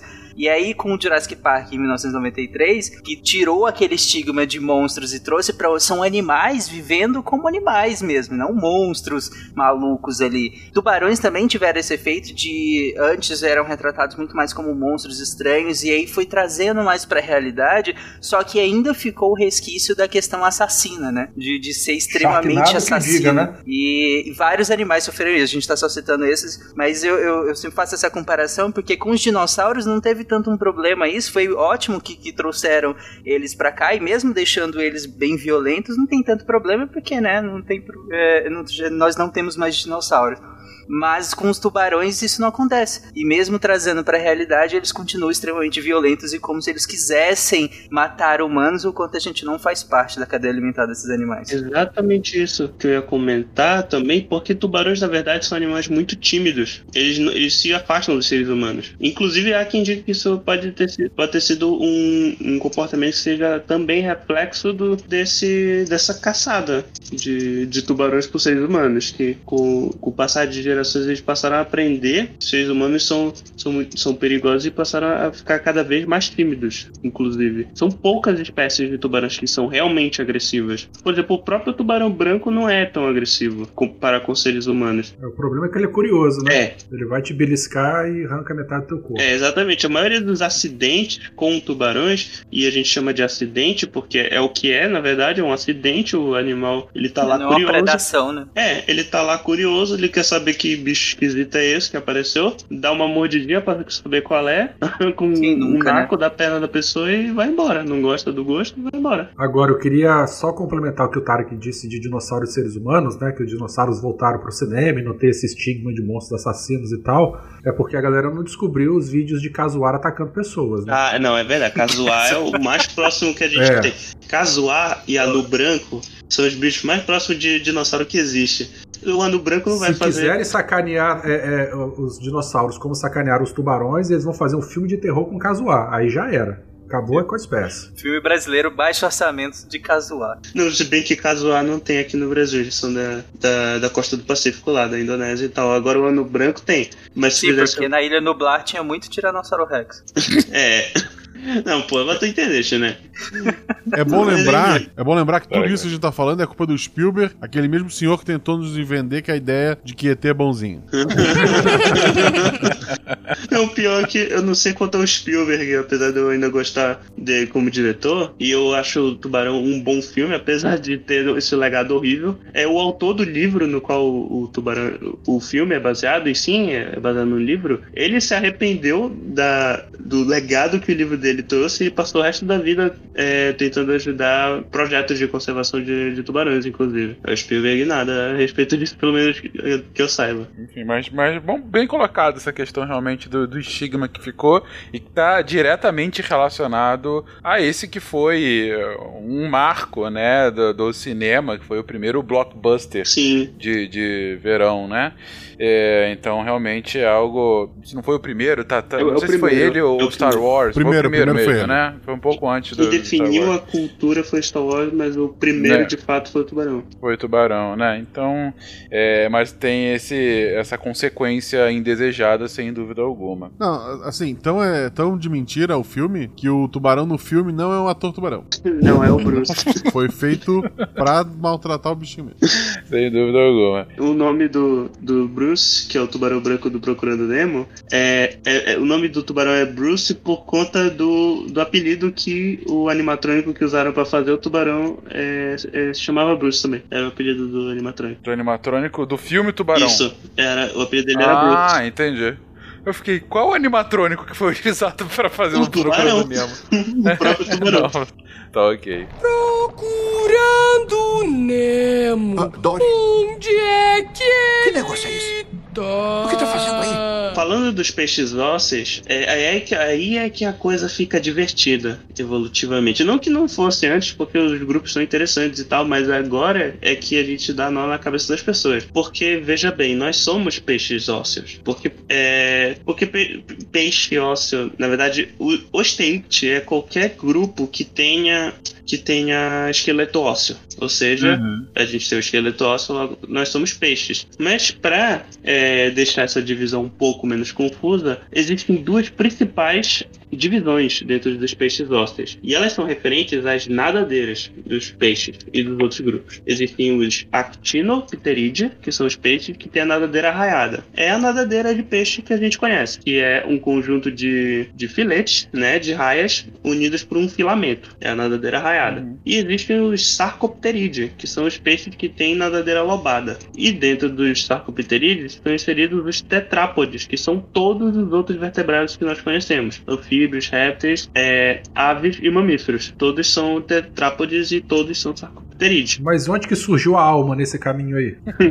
é aí que tá, nunca surgiu. É, então. Ah, eu não ia falar isso. É porque o Guacha falou que peixe não tem alma. Se, se um não tem, nenhum tem. Eu acho bom a gente né, avaliar bem. O Guaxa falou que peixe não tem alma, então ninguém tem, né? É, eu vou por esse lado. É. Olha só, essa é uma defesa interessante, ah, Flavinha. Vamos explorar é? isso posteriormente. Mas diga aí, Tari. É que, só pegando o, o, que o Caio tinha falado, é como se, se a gente pensar isso tudo, de novo, olhando um animal e olhando para outro e tentando ver semelhança, não vai dar certo. E é aí que confunde muita gente quando a gente fala que um é mais próximo que aquele, aquele é mais distante que aquele. Então pensem que todos esses, todos os que a gente estava falando começou de cima para baixo. E aí a gente tem os vertebrados. O Caio falou lá atrás dos craniatos, né? Então a gente tem os craniatas. Dentro, a gente pode separar em os agnatas e os gnatostomos, que é os que não têm mandíbula e os que têm mandíbula.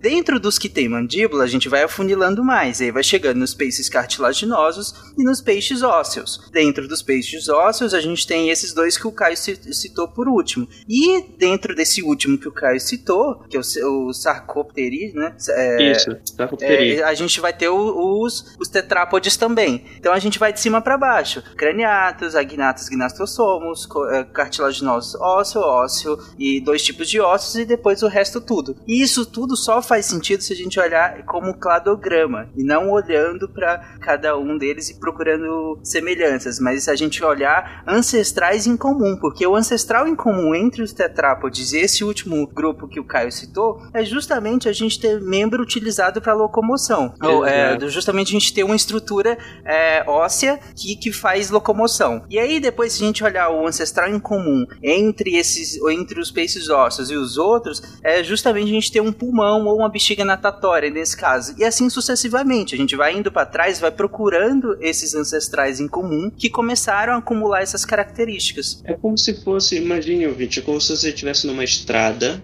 e ela vai bifurcando à medida que você vai andando para ela. E na entrada de cada bifurcação você consegue ver uh, uma placa com, as, com o que tem, com a descrição do que tem naquela, naquela bifurcação. Não sei se assim dá para visualizar uhum. melhor. E você vai escolhendo a bifurcação por onde vai e ela vai bifurcando cada vez mais. É mais ou menos nesse sentido que a gente está tá falando, que quanto mais a gente anda, mais o tempo passa, mais vão aparecendo mudanças na, na estrada. E apesar de terem características que unem tudo isso, é, elas vão se bifurcando até ficarem meio que se comparar elas, pegar um elemento da, de uma estrada mais para frente com uma estrada mais para trás, é, a primeiro momento não parece que elas tenham, tenham muita conexão, apesar de terem. E nesse caso estão uhum. bem distantes dessas conexões. É, o incomum entre tudo isso que a gente falou é que são craniatos, né? E caminhando da era paleozoica até a cenozoica até hoje, né? Exatamente.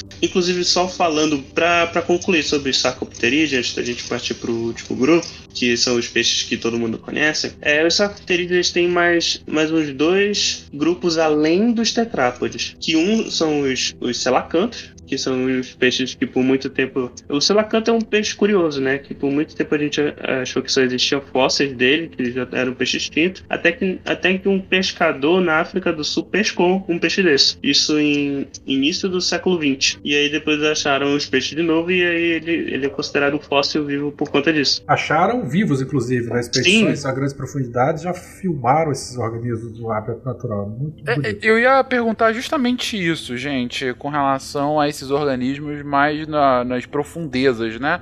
Porque a gente tem total ciência de que não há um conhecimento pleno, cara, um conhecimento cada vez maior, mas ainda bastante incompleto sobre esses animais de grandes profundezas, né? Porque a, a, até a, os métodos que a gente usa para explorar essas grandes profundezas só agora que estão sendo mais aperfeiçoados, principalmente pelo moço que foi investigar o Titanic afundado no filme, né?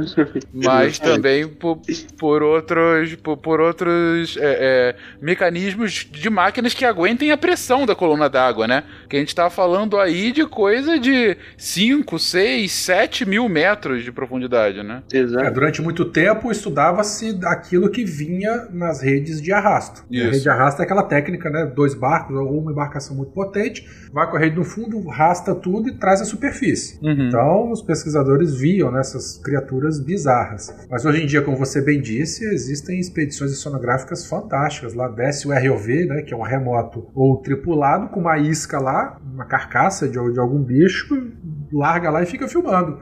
E de repente começam a aparecer essas criaturas vivas no seu hábito natural. É muito interessante. Ah, eu queria só corrigir uma coisa que eu falei lá no começo. Eles acharam foi uns anfíbios que eles achavam que estava extinto, era uma espécie, é, um, é uma espécie raríssima, mas é anfíbio, não é peixe não. Ah, tá? deve ser Mas parece muito então. com, oi? Deve ser Cecília. Isso é, isso. É feiticeira, Cecília, e eu vou confundindo. Desculpa. É, ah, é, é tipo aquela salamandra enorme, né? Nós falamos dela no cast de, de, Isso, de anfíbios. Você já brincou com o nome da orientadora. Verdade. Inclusive os anfíbios surgem aqui também, né, no Devoniano. Nesse mesmo período que a gente tem essa separação entre o Sarcopterídeo e o Selacanto, que o Caio falou, que acharam recentemente, é, é aqui que também que aparecem os primeiros anfíbios. Né? Exato, porque são os tetrápodas mais antigos. Os primeiros que se atreveram a sair da água Exato. e até hoje se arrependem dessa, desse movimento. Foi um erro, a gente sabe. Foi um erro. A água não espalha Covid, por exemplo. Na verdade, espalha. Né? Ah, assim, até mais. É. Não tem mais Porto Seguro, não, Uma piscina com cloro. é verdade. Joga cloro no oceano, tá de tá boa. Tá vendo? Piscina de motel é completamente imune a Covid. Caraca, tá, né? do Por nada. Quê, velho? Pode nadar sem medo. Porque todo mundo sempre falou muito mal de piscina de, no... de piscina de, no... de hotel, motel, sacou? Hoje é um local seguro. Hoje é uma cápsula segura contra a Covid. Piscina de Pronto, motel. uma bolha de imunidade. Piscina é, de motel. Viu? Fica aí a sugestão do amigo Werther. Depois de Werther prendem 15 pessoas no motel e vão achar que era pra fazer orgia. Não, era pra se proteger do Covid. Meu bunker. no bunker, olha esse bunker que excelente.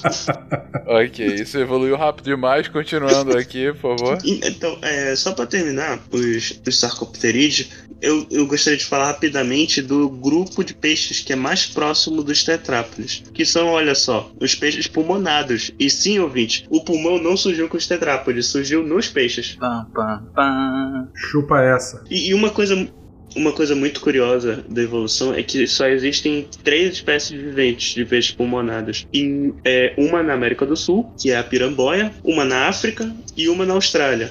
E para quem já. E se alguém já acha esse padrão curioso, é porque ele é um padrão muito comum para distribuição de alguns grupos antigos, porque é lá atrás, na época que esses grupos surgiram e, e se proliferaram, os, os, continentes eles ainda eram unidos. Né? Nessa época, acho que já não era a Pangeia, que era quando os continentes eram uma massa única. Na verdade, eram duas massas, que era a Gondwana, que era composta pela América do Sul, é, África, é parte da África, né? Sem contar o, a Península Arábica, é Índia e Ásia e Austrália. E a Laura, Laurásia, se não me engano, Laurácia, que é o que são os continentes do hemisfério norte. Então, é o motivo desse, desse grupo ele ser presente nesses três continentes que hoje em dia são tão distantes é porque no passado eles já foram conectados e justamente é, formavam um continente separado, o Gondwana. E isso é muito legal de fazer esse tipo de interdisciplinaridade, né? Quando você pega um grupo que hoje vive em, em locais diferentes e no,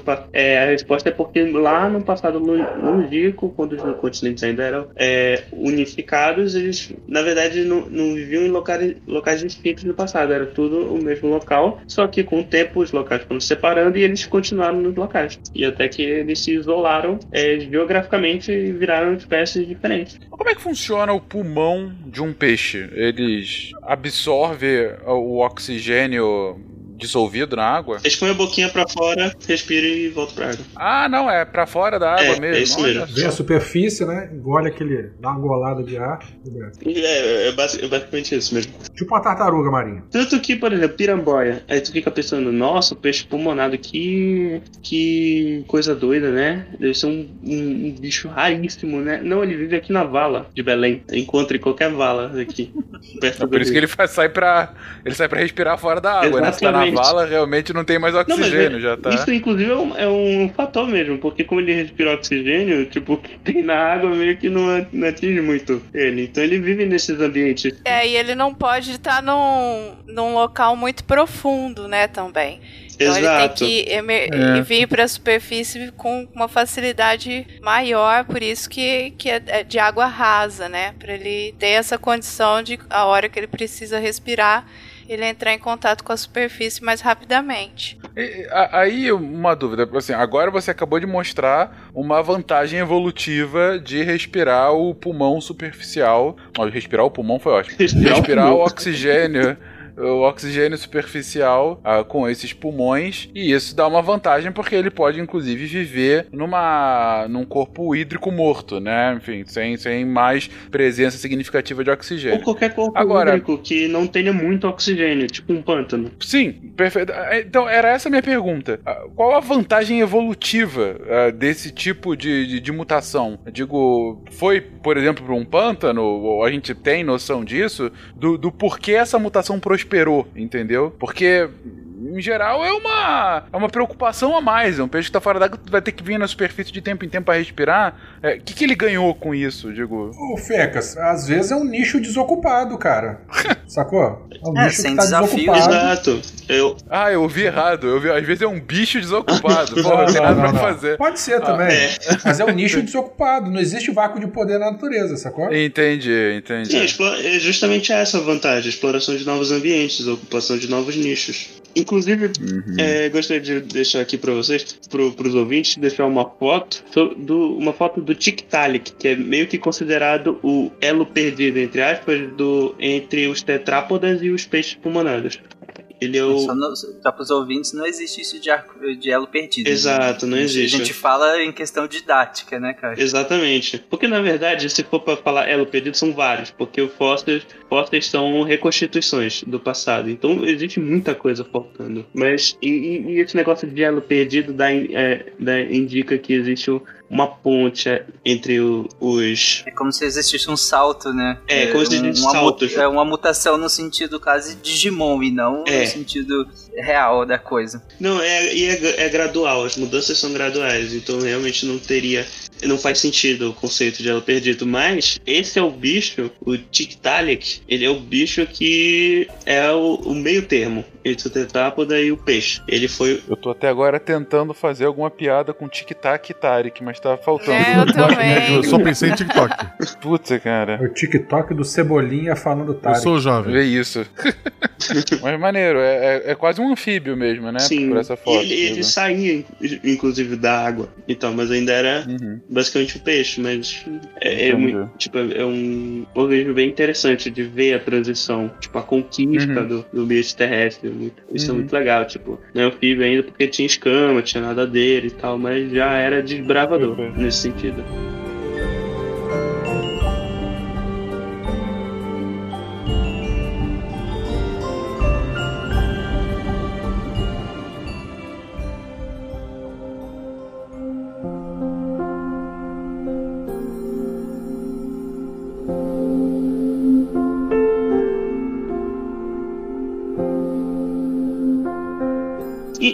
Então, gente, só para concluir aqui a, a evolução do peixe, sobrou os actinopterídeos, né? E é o peixe. Por exemplo, se vocês pensarem num peixe, provavelmente é um actinopterídeo. A não ser que vocês tenham pensado no tubarão, mas eu acho difícil. Porque quando a gente pensa em peixe, a gente pensa no, no peixe golfinho. que o Vetter descreveu no início do episódio. no golfinho. Nos golfinos.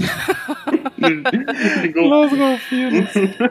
Mas enfim, mas beleza. Então, dado que agora que a gente chegou aos peixes propriamente ditos e não essas imitações de peixe que, que vieram de Cutulo, é, vamos, vamos falar então um pouco dessa, dessa fisiologia dos peixes, né? Vamos ver é, é, como de fato que os peixes funcionam, né? Como que é, é, é toda essa dinâmica deles viverem embaixo d'água de fato, né? De é, como é que é feita, feita a respiração de fato, como é que é esse fluxo de água que, que entra e sai, enfim, vamos falar um pouquinho mais sobre essa fisiologia dos peixinos. E, e, o ponto principal a começar, que eu sei que é uma dúvida que nove entre dez ouvintes têm, é afinal, gente, peixe bebe água? Ótima uma pergunta, pergunta que um monte de gente queria botar o filho para fazer no, no, no Kids, Kids. É verdade. Exato. Depende, Fecas. É, pra gente chegar nesse aspecto de peixe beber água, a gente tem que lembrar um pouco daquele conceito de regulação osmótica, né, uhum. de osmolaridade, que reduzindo, simplificando muito, é que a água ela passa do meio menos concentrado para o meio mais concentrado. Né? Se a gente tem uma, uma membrana. Em soluto. Em soluto, isso, isso. Que água é solvente. É, eu acabei simplificando demais e, e não me ative a isso.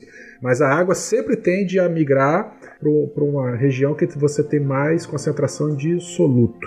É, se a gente transportar isso para o conceito de água salgada e água doce e peixe, Vamos imaginar o seguinte, né? Vamos pegar o, o, o mar, uhum. tá? a água salgada, né? A gente já falou em vários casts com sais e tal. Conheço. É, se a gente pegar o corpo de um peixe, o peixe marinho, né? O ambiente externo ele tem uma maior quantidade de soluto do que a, a, o compartimento interno do peixe, que dentro do corpo dele. Então a tendência do peixe é ele perder a água por osmose. Então a água ela sempre sai. Então ele constantemente, né, entre muitas aspas, o peixe ele está desidratando o tempo todo. Uhum. Tá? Então nesse caso ele sim ele precisa ingerir água. Então o peixe de água salgada bebe água porque ele perde muita água para o ambiente externo, tá? Se ele bebe muita água, obviamente que a concentração de sal. Como ele bebe muita água do mar, ele, ele, ele, tem, ele absorve muito soluto também. Porque a água Isso, do mar. Ele acaba absorvendo também. É. E ele excreta esse soluto, é, ele tem uma excreção ativa desse soluto também pelas, pelas guerras. Então ele bebe muita água, mas ele excreta muito sal, ele perde muita água por osmose, pelo corpo também. E aí, uma maneira que ele tem de reter um pouco de água também é a urina é, concentrada. Uhum. Ele tenta minimizar a perda de líquido pela urina, já que ele perde muita água pelo corpo, por difusão osmótica mesmo. Esse é o peixe de água salgada, então Isso, ele bebe água. De água salgada. Se a gente pensar agora no peixe de água doce, é mais ou menos o inverso. Então, o corpo do peixe ele está mais salgado, tem uma maior concentração de sais do que o ambiente externo. Então a tendência é a água entrar por osmolaridade. E aí o peixe de água salgada ele não ingere água, porque normalmente, naturalmente, a água já, já entra. Hum... Entendeu? E para o peixe não perder o, o, pouco soluto que ele tem, né, pro, pro ambiente, ele, a urina dele é bem diluída, tem bastante água. Isso, ele elimina a urina com bastante água, para ele se reter o máximo possível de, de dos eletrólitos, né, dos sais dentro do seu corpo. Aí eu faço hum... aquela pergunta: se você botar, pegar um peixe de água salgada num peixe num ambiente de água doce, o que, que vai acontecer com ele, Fênix? Um peixe de água salgada num ambiente de água doce, ele vai começar a, a, a ingerir a água e vai explodir, sei lá, porque é, vai é. continuar. Ele vai morrer afogado, ele vai inchar, vai inchar todinho, os olhos vão esbugalhar. Vai morrer afogado. Caraca. Tadinho. É, é óbvio que na natureza existem mecanismos de compensar isso. Nós temos peixes de água salgada que vão que migram, né? Peixes, uhum. principalmente espécies migratórias, que saem do ambiente de água salgada, vai para água doce e ao contrário, né? É, espécies que são tolerantes é, a, a, a, essa mudança de salinidade a gente chama de espécies eurialinas, só que elas capazes de tolerar mudanças drásticas na salinidade. A fisiologia do organismo muda completamente. É um espetáculo isso aí. Também são esses os peixes que vivem em zona de estuário, né? Não, não necessariamente, okay? Não precisa ser um, um robalo, por exemplo, de espécie estuarina. Hum. Se a gente pegar um salmão, por exemplo, o salmão é de mar aberto. É verdade. Mas uhum. em compensação ele, ele entra para os rios para a fase reprodutiva. Se ferram depois, a gente pode falar um pouquinho disso mais à frente. O contrário de eurialino, ou Fencas, são as espécies est, esten, este, estenoalinas. Esteno, estenoalinas, aquelas que não toleram mudanças na salinidade da água. É o peixe que vai morrer afogado. Explodir, vai morrer afogado. E o peixe que vai desidratar na água. Ou desidratar, né? Ou ele morre afogado ou ele desidrata, né? Se for o contrário, né? Isso aí. É. Então, assim, e, e, enfim, cada espécie está adaptada para o teu ciclo de vida. O Caio falou, né? Existe aquelas. A gente tem aquelas espécies que vivem no estuário, então na maré baixa, na vazante, a água vai estar tá mais doce. Na maré cheia, a, quando a água do mar entra, a, a salinidade vai estar tá mais alta. Então são mudanças muito grandes na salinidade ao longo de um ciclo circadiano, por exemplo, ao longo de 24 horas. E os peixes estão lá felizes da vida e contentes. E aí a gente tem um outro extremo, né, como eu comentei agora há pouco, do, do salmão. É uma espécie que ela passa a maior parte do seu ciclo de vida na, na, na é uma espécie pelágica. Né? Ela vive na coluna d'água, mas durante a fase reprodutiva ela volta para os estuários, mas ela não fica no estuário.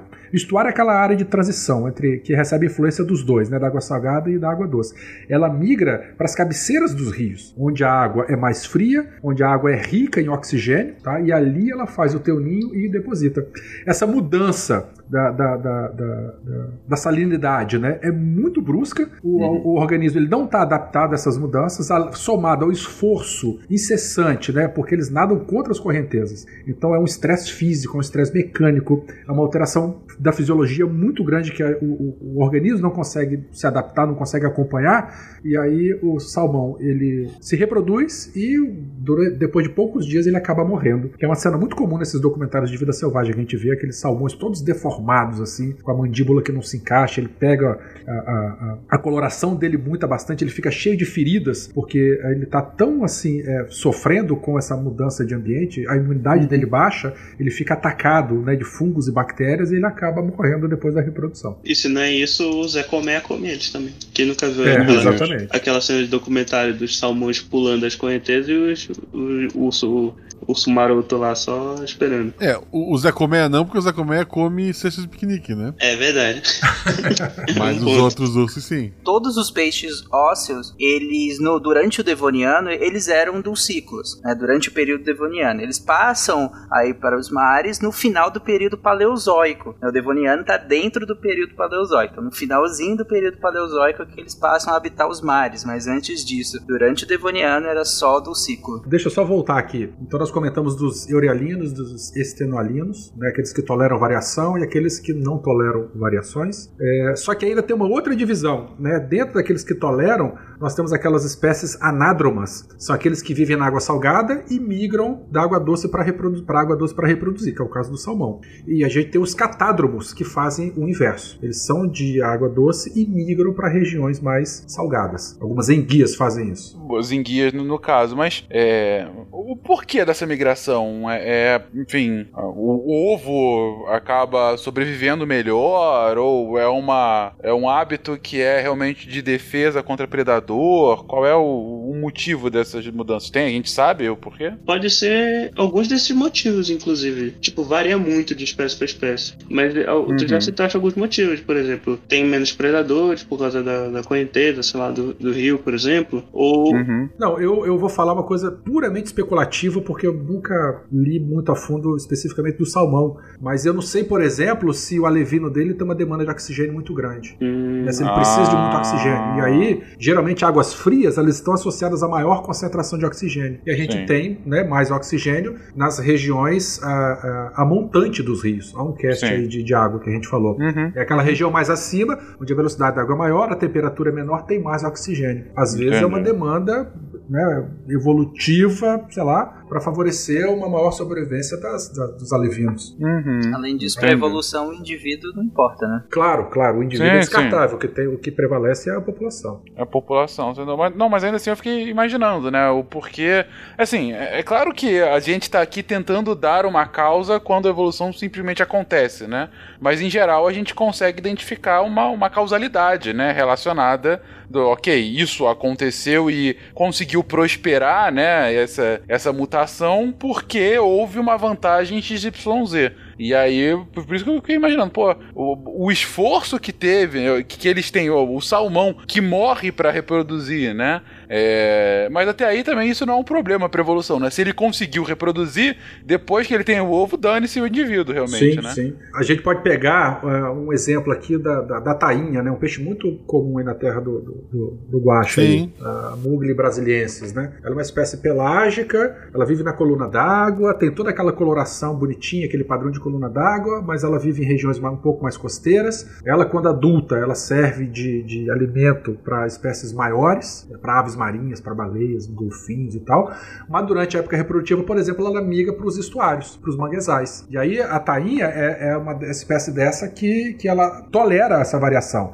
Então ela se reproduz no estuário, mas ela não morre, né? Depois do período reprodutivo ela volta para o mar aberto. Então ela fica lá e cá. Ela não chega a esse extremo do salmão, né? De se reproduzir, fazer um, um ciclo reprodutivo e morrer. Agora, é, é de se imaginar que ela vá para o estuário, porque no estuário as águas são mais calmas, né? E a produtividade primária é muito grande. Uhum. Lembrando, né, que as águas nas partes baixas dos rios, onde se encontra com o mar, elas são muito férteis, porque os rios eles carregam muitos nutrientes, né? Nitrogênio fósforo, potássio, tudo. E isso vai servir de base para a cadeia trófica, para o fitoplâncton. E a tainha ela é uma espécie planctívora. Né? Então, se você pegar um, um alevino, um filhotinho que acabou de eclodir e está numa região estuarina que tem bastante abrigo físico, né, por conta do ambiente, é, baixa velocidade e muito alimento, né, é uma boa justificativa para as tainhas adotarem essa, esse comportamento reprodutivo. Depois uhum. que cresce, vai para o mar aberto. Uhum. Falando um pouquinho de ecologia, só para a gente poder encerrar isso aqui o, o Fencas. Estima-se né, que no mundo existam em torno de 24, 25 mil espécies de peixes, aí nos dois nos diferentes ambientes. É, na região, no bioma da Mata Atlântica, nesse bioma a gente encontra aí em torno de 350 espécies, nos Pampas uhum. 50, Pantanal 325, Caatinga em torno de 240, é, 1.200 espécies no Cerrado e, pasmem, em torno de 3 mil espécies de peixes na Amazônia, no é bioma da Amazônia. A Amazônia é uma sacanagem, né? Impressionante, é. impressionante. De, espécie de água doce. Sim. Tá? Sim. Se a gente partir para espécies marinhas, estimativas falam em torno de 1.260 espécies de peixes é, marinhas na costa, não na costa brasileira, né, ao, ao largo do Brasil. Por quê? Dessas 1.260 a gente tem distinção entre peixes recifais, que é a grande maioria, e peixes pelágicos, tá? uhum. tá? que são aqueles peixes de, de coluna d'água lá. Então. Uhum, Só uhum. para a gente poder situar um pouquinho a respeito da biodiversidade disso. É, mas, mas também se for pensar em costa brasileira, já teria algum espaço para ter algum abissal, digo, que costa brasileira é 200 quilômetros mar adentro, né? Então já tem, já é fundo suficiente para ter um abissal? É... Não necessariamente é 200 quilômetros, né? Porque a gente chama, o que a gente chama de zona nerítica é aquela zona que está até 200 metros de profundidade. Só que a plataforma continental brasileira, ela na Bahia, por exemplo, depois de 10, 20 quilômetros, a gente já está a mais de 200 metros de profundidade. Se a gente pegar a foz do Rio Amazonas ou lá no sul do país, a plataforma continental ela se estende por muitos quilômetros, Sim. porque ela é muito rasa. Uhum. Então depende. É, peixes recifais da costa brasileira, a gente está em torno aí de 437 espécies. Uhum. Tá? Então, para ter uma ideia, é isso. Eu não sei se eu respondi a tua pergunta.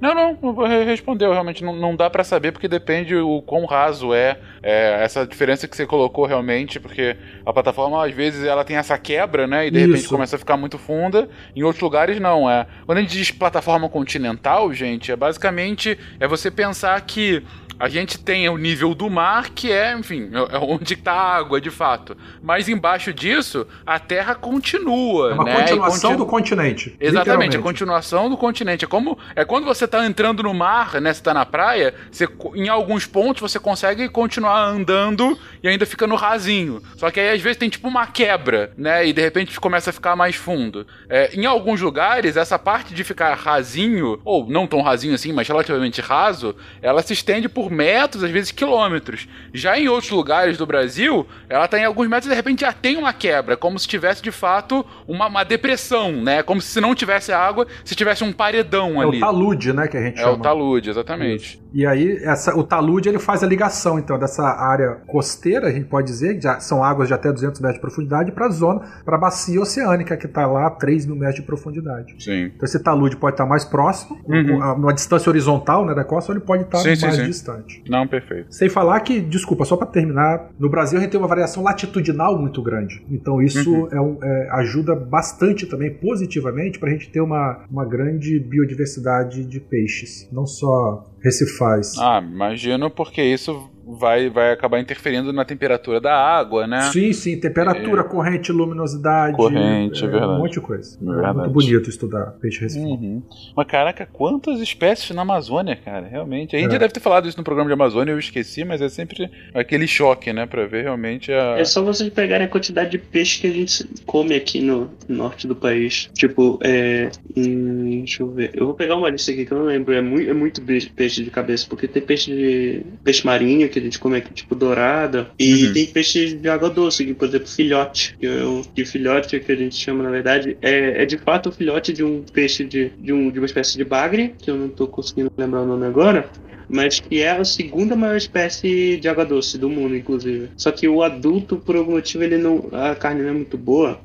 Então a gente não, não come o adulto, come só alguns filhotes. E, inclusive por isso a pesca é bem feita. Dele uhum. o peixe é muito caro aqui. Flavinha, aí em Rondônia o hábito também é de bastante peixe, porque o Caio já tinha comentado em alguns outros casts, enfim, a gente conhece que realmente no Pará isso é muito comum. Mas aí também se mantém? Então, aqui no interior é, é mais gado, né, que tem. Então, assim, uhum. a, a colonização e tudo mais. E na, na, capital, na parte mais norte do estado de, de Rondônia, ainda mantém essa característica aí da alimentação à base de peixe. É, e, e, aqui no interior agora é, foi incentivado muito a piscicultura, né? Então, uhum. assim, a gente tem muita região de, de com água, né? De rios e tudo mais. Então foi incentivado a piscicultura então, a produção de tambaqui aqui no, no estado de, de Rondônia e de Pirarucu é bem grande mesmo. Só que a gente, a maioria desse peixe vai para para Amazonas, é, é exportado para lá. O, o, o, consumo maior é, é, é vai para o estado do Amazonas e do Pará também. Que coisa. É interessante, né? Uhum. É, é, muito peixe produzido mesmo, né? Acho que a gente não ia dar, dar conta de, de, de consumir tudo Nem também. tem tanta gente assim, né? Né? Mas, mas e o consumo no, no, estado do Amazonas é muito grande. E aí, como é um uhum. peixe, um, um padrão é mais acertado, né? Tipo assim, é, é um quilo e meio de, de, de tambaqui Aí tem uma carne mais assim, mais assada, é, é, é, tem um padrão. Assada é bom mesmo, hein? mais, mais adequado com o consumidor do, do Amazonas. Então vai, vai mandando para lá. E a produção pra, que, que vai para o sudeste, por exemplo, tem umas características diferentes desses, desses peixes, né? Uhum. Ou, ou, um peixe maior para um lado, peixe menor para o outro. Então é filé de, de pescado, né? Onde já, já vai tudo limpo, não tem, não tem o, o, as espinhas, né? Vamos dizer uhum. assim, e tudo mais. É, e, é, e, é, bem grande a produção aqui mesmo. Uhum. É, excelente, Flavinha. O Werther, aí imagino que seja um consumo bastante grande de, de peixe mais de água salgada, Sim, né? praticamente. A gente tem piscicultura aqui, mas é tilápia e olhe lá. Uhum. Algumas poucas iniciativas de tentar fazer uma piscicultura de robalo, mas é difícil, uhum. porque ele, uhum. ele vive nesse ambiente aí, né? É, não dá para ter tanque-rede, por exemplo, em manguezal ou no mar aberto é muito difícil. Então existem alguns estudos de a gente tentar, a gente não, os pesquisadores tentarem, entre aspas, aclimatar o robalo para o ambiente 100% de água doce. Uhum. Mas o grosso mesmo é pesca. A, a tilápia é um outro peixe interessante que é, é, foi peixe introduzido né, no, no Brasil. E e assim, acho que aí em São Paulo é praticamente só tilápia que é a produção de, de peixe aí na, na região sudeste. É, é, é, nessa forma de, de piscicultura. Uh, e, e, a grande preocupação era da tilápia invadir os rios, e ela é carnívora, e hum. acabar trazendo um impacto ambiental muito grande aqui na região norte Porém, olha, a tilápia não se cria, porque assim, quando, quando o produtor compra é, alevino de alguma outra localidade, pode correr o risco de vir alevino de, de tilápia no meio, ou alguém introduzir, né, tra resolver trazer, sei lá de onde para cá. Então, assim, tem tilápia. É só que os produtores, eles falam assim. Flávio, é, a, a, gente vê a tilápia lá, mas depois ela desaparece, ela some. Eu, é, é ela não, não, não conseguiu se manter nesse, nesse, nesse local aqui onde a gente produz os peixes, porque era uma, uma preocupação dessa de ter uma invasão né, de, de tilápia na, por causa dessas produções. E não ocorreu, pode ser por causa dos pirarucus que tem, que faz esse controle, pirarucu é bem é, ele tem um apetite, vamos dizer assim, voraz, né? E, e aí o pessoal cria pintado também, que também é bom de boca. Então pode ser que isso tenha. O pintado é bom demais, cara. Pintado é uma delícia. que bichinho, todo cheio de bolinha, de bigode ainda, feio. É que tinha, eu lembro que aqui em São Paulo eu vinha comer pintado na brasa. E é. que é maravilhoso, cara. Putz, tinha um lugar aqui, meu Deus, você falou de pintado, já fiquei aqui com água na boca lembrando. Babou, né? então, se um outro peixe que é, que é muito característico aqui da região norte e, e é muito a, comércio dele é muito bom é a do pirarucu, né? Uhum. É, que é um peixe lindíssimo, maravilhoso. Uhum. O, o, meu marido ele falou assim, não tem coragem de comer esse peixe, porque ele te olha assim, ele, te, ele tem uma cabeçona, um olhão. E ele manda um, um, beijinho de beicinho também, né? É, ele faz beicinho. É, é, Natânia falou não, não tem condição não.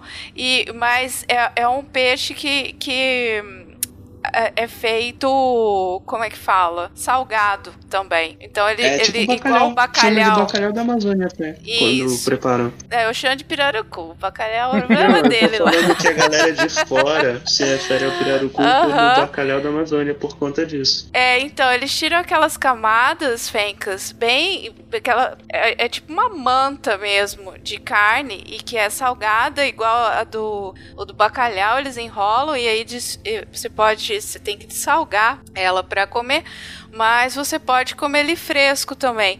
E é, se você, quando você tiver a oportunidade de, de comer, tem várias criações de cativeiro, não, é proibida a pesca do, do pirarucu por pessoas não autorizadas, né?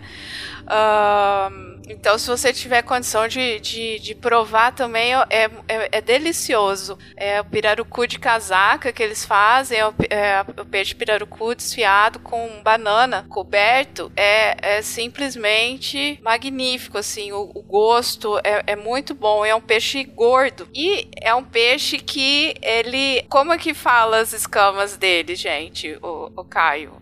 A escama dele, o pessoal faz pente com a escama dele. Faz pente, faz lixa, né? Lixa de pé, assim, ó, como se fosse uma pedra pomes. Dá pra você tomar um estabaco com, com, uma, com uma escama da, daquela de, de perarucu. Mas faz lixa? É nesse nível, é, realmente? É, é, é, grande. É grande, forte, mu muito resistente. Ah, entendeu? Uhum. É, é, bem, bem interessante de, de conhecer e quem tiver interesse de provar é, tem, tem criatórios, vários criatórios legalizados, né, que, que, que produzem o pirarucu. E, uhum. Então, assim, aí, aí não é esse, esse pirarucu, eles não esperam até ficar com dois metros de comprimento, nem nada. Esses aí são os reprodutores.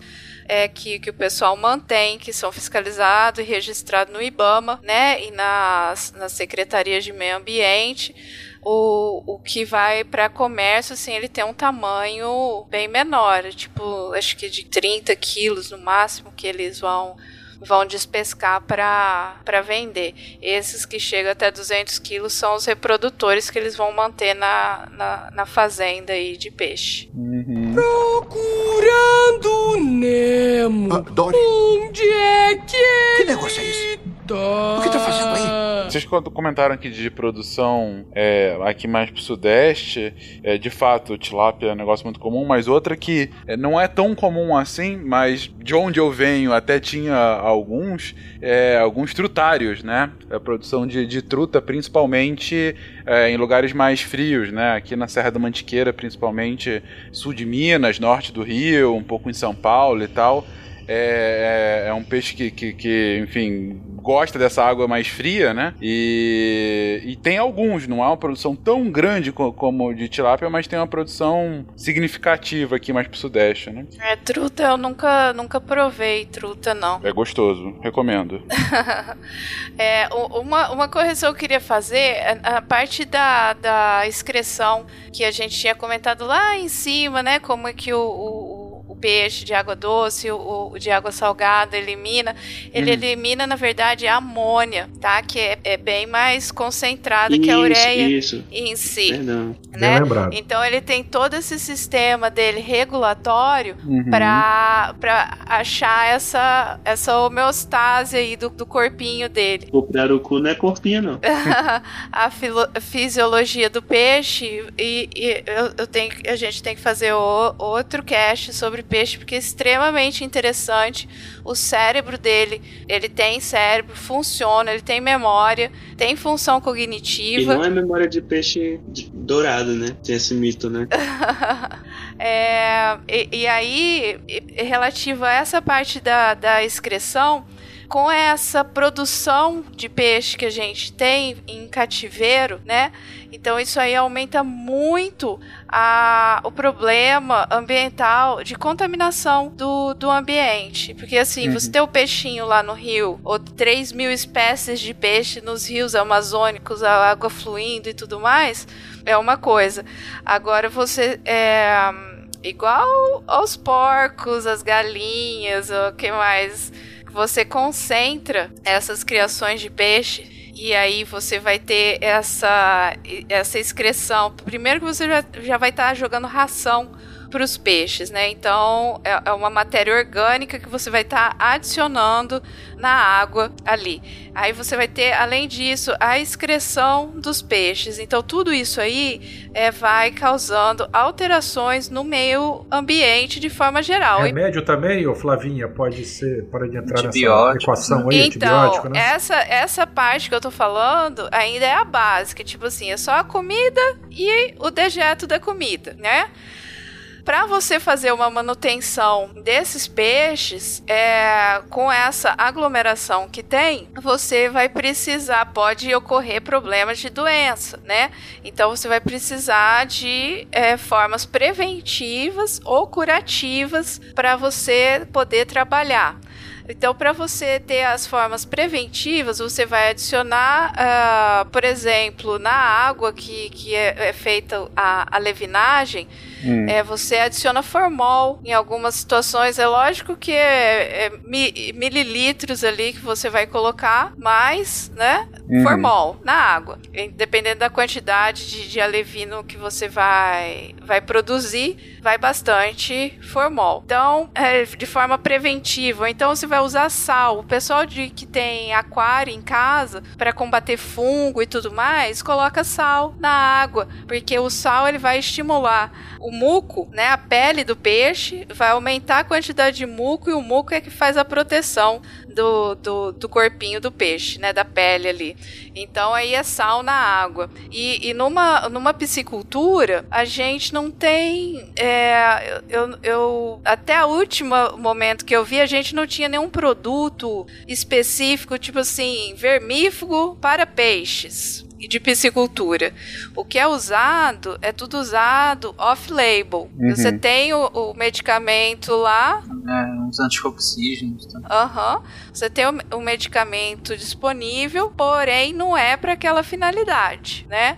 Uh, então, assim, então isso é tudo jogado na água. Então vai antifúngico, vai formol, sal, é, antibiótico, é, agrotóxico, tudo para água. E como é que tira isso da água? Não tira, né? Então tem a, a piscicultura aí tem que evoluir muito para nessa nesse quesito ambiental para a gente poder ter uma produção mais adequada e andando junto com o, com o meio ambiente, né? Uhum. Porque senão você acaba é, né, tendo uma situação muito pior aí do que do que uma pesca normal, né? Que o pessoal artesanal de subsistência, então essas grandes é, é, fazendas de produção de peixe. Então a gente tem que sempre ficar atento. É lógico que, que, que as secretarias ambientais e o IBAMA eles estão sempre de olho, elas só podem funcionar se tiver regulamentado e liberado para o funcionamento, né? Mesmo o represamento dessas águas para poder fazer essas essa, esses tanques, né? Tem que ser tudo muito bem regulamentado, muito bem feito, né? E trabalhar com a prevenção das doenças para não ficar é, tacando coisa na água que depois a gente não consegue é, limpar e, e, tudo mais. E, e, é por isso uhum. que a gente fazer a crítica em relação à liberação sem critério da criação de tilápia, né, Flávia? Não é só a uhum. questão uhum. de botar a tilápia em, em locais onde ela não naturalmente está, o que é um problema já em si mas tudo bem, não é só essa a questão. A questão é que se você libera sem tanto critério assim, você pode ter regiões diversas do país inteiro começando projetos de, de criação, mas sem as devidas regras e autorizações. E quando você não regulamenta isso extremamente bem feito, esse regulamento, e fiscaliza, além da, de todos esses problemas, as pessoas vão começar essas criações sem um suporte técnico. E é o suporte técnico, nesse caso do, do médico veterinário, né, que vai garantir que você consiga minimamente gerir todos esses problemas que a Flávia falou. E aí, se você não tem uma boa regulamentação, uma boa legislação que, que te coloque, que te faça pensar nisso tudo e um profissional ali para te orientar, aí vira vira qualquer dica que você achar na internet e tudo mais. É, porque inclusive assim, tem a gente, tem os médicos veterinários, tem os biólogos, tem os engenheiros de pesca, que é, Sim. né, um negócio extremamente específico ali para esse tipo de, de, de, de, trabalho. Então, assim, não é por falta de informação, de profissional.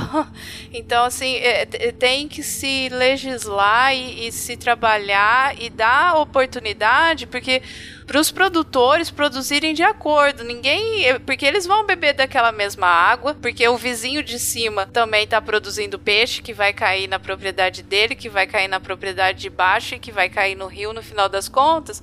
Então, assim, é o interesse de todos, né? Ninguém tá querendo, ah, não, eu vou fazer aqui do meu jeito, azar. Não, as, as pessoas querem fazer de acordo. É até pra evitar problema básico, né, Flávio? Exato. Quantas vezes a gente vê, é, às vezes, criação tendo problema simplesmente porque não tá regulando temperatura de água e aí o nível de oxigenação não tá adequado, o peixe tá morrendo. Exato, exatamente. Então é coisa simples, é questão técnica que, que tem como ser trabalhada, né? A gente tem conhecimento, tem, tem, tem como fazer toda. E, e, é, e é uma fonte muito importante de alimento para uhum. muita gente, né? E, e, e, certa. E relativamente, assim, é um, é um preço mais viável, né? Pelo menos aqui pra gente na região norte fica, fica uma, uma fonte de proteína mais acessível para bastante gente se alimentar. Mesma coisa as, fa as fazendas marítimas, né? Que o pessoal, eles fazem o... Como é que é o nome, o Werther? Aqueles tanques de rede. É tanque rede para peixe ou long line para ostra, mexilhão e Isso.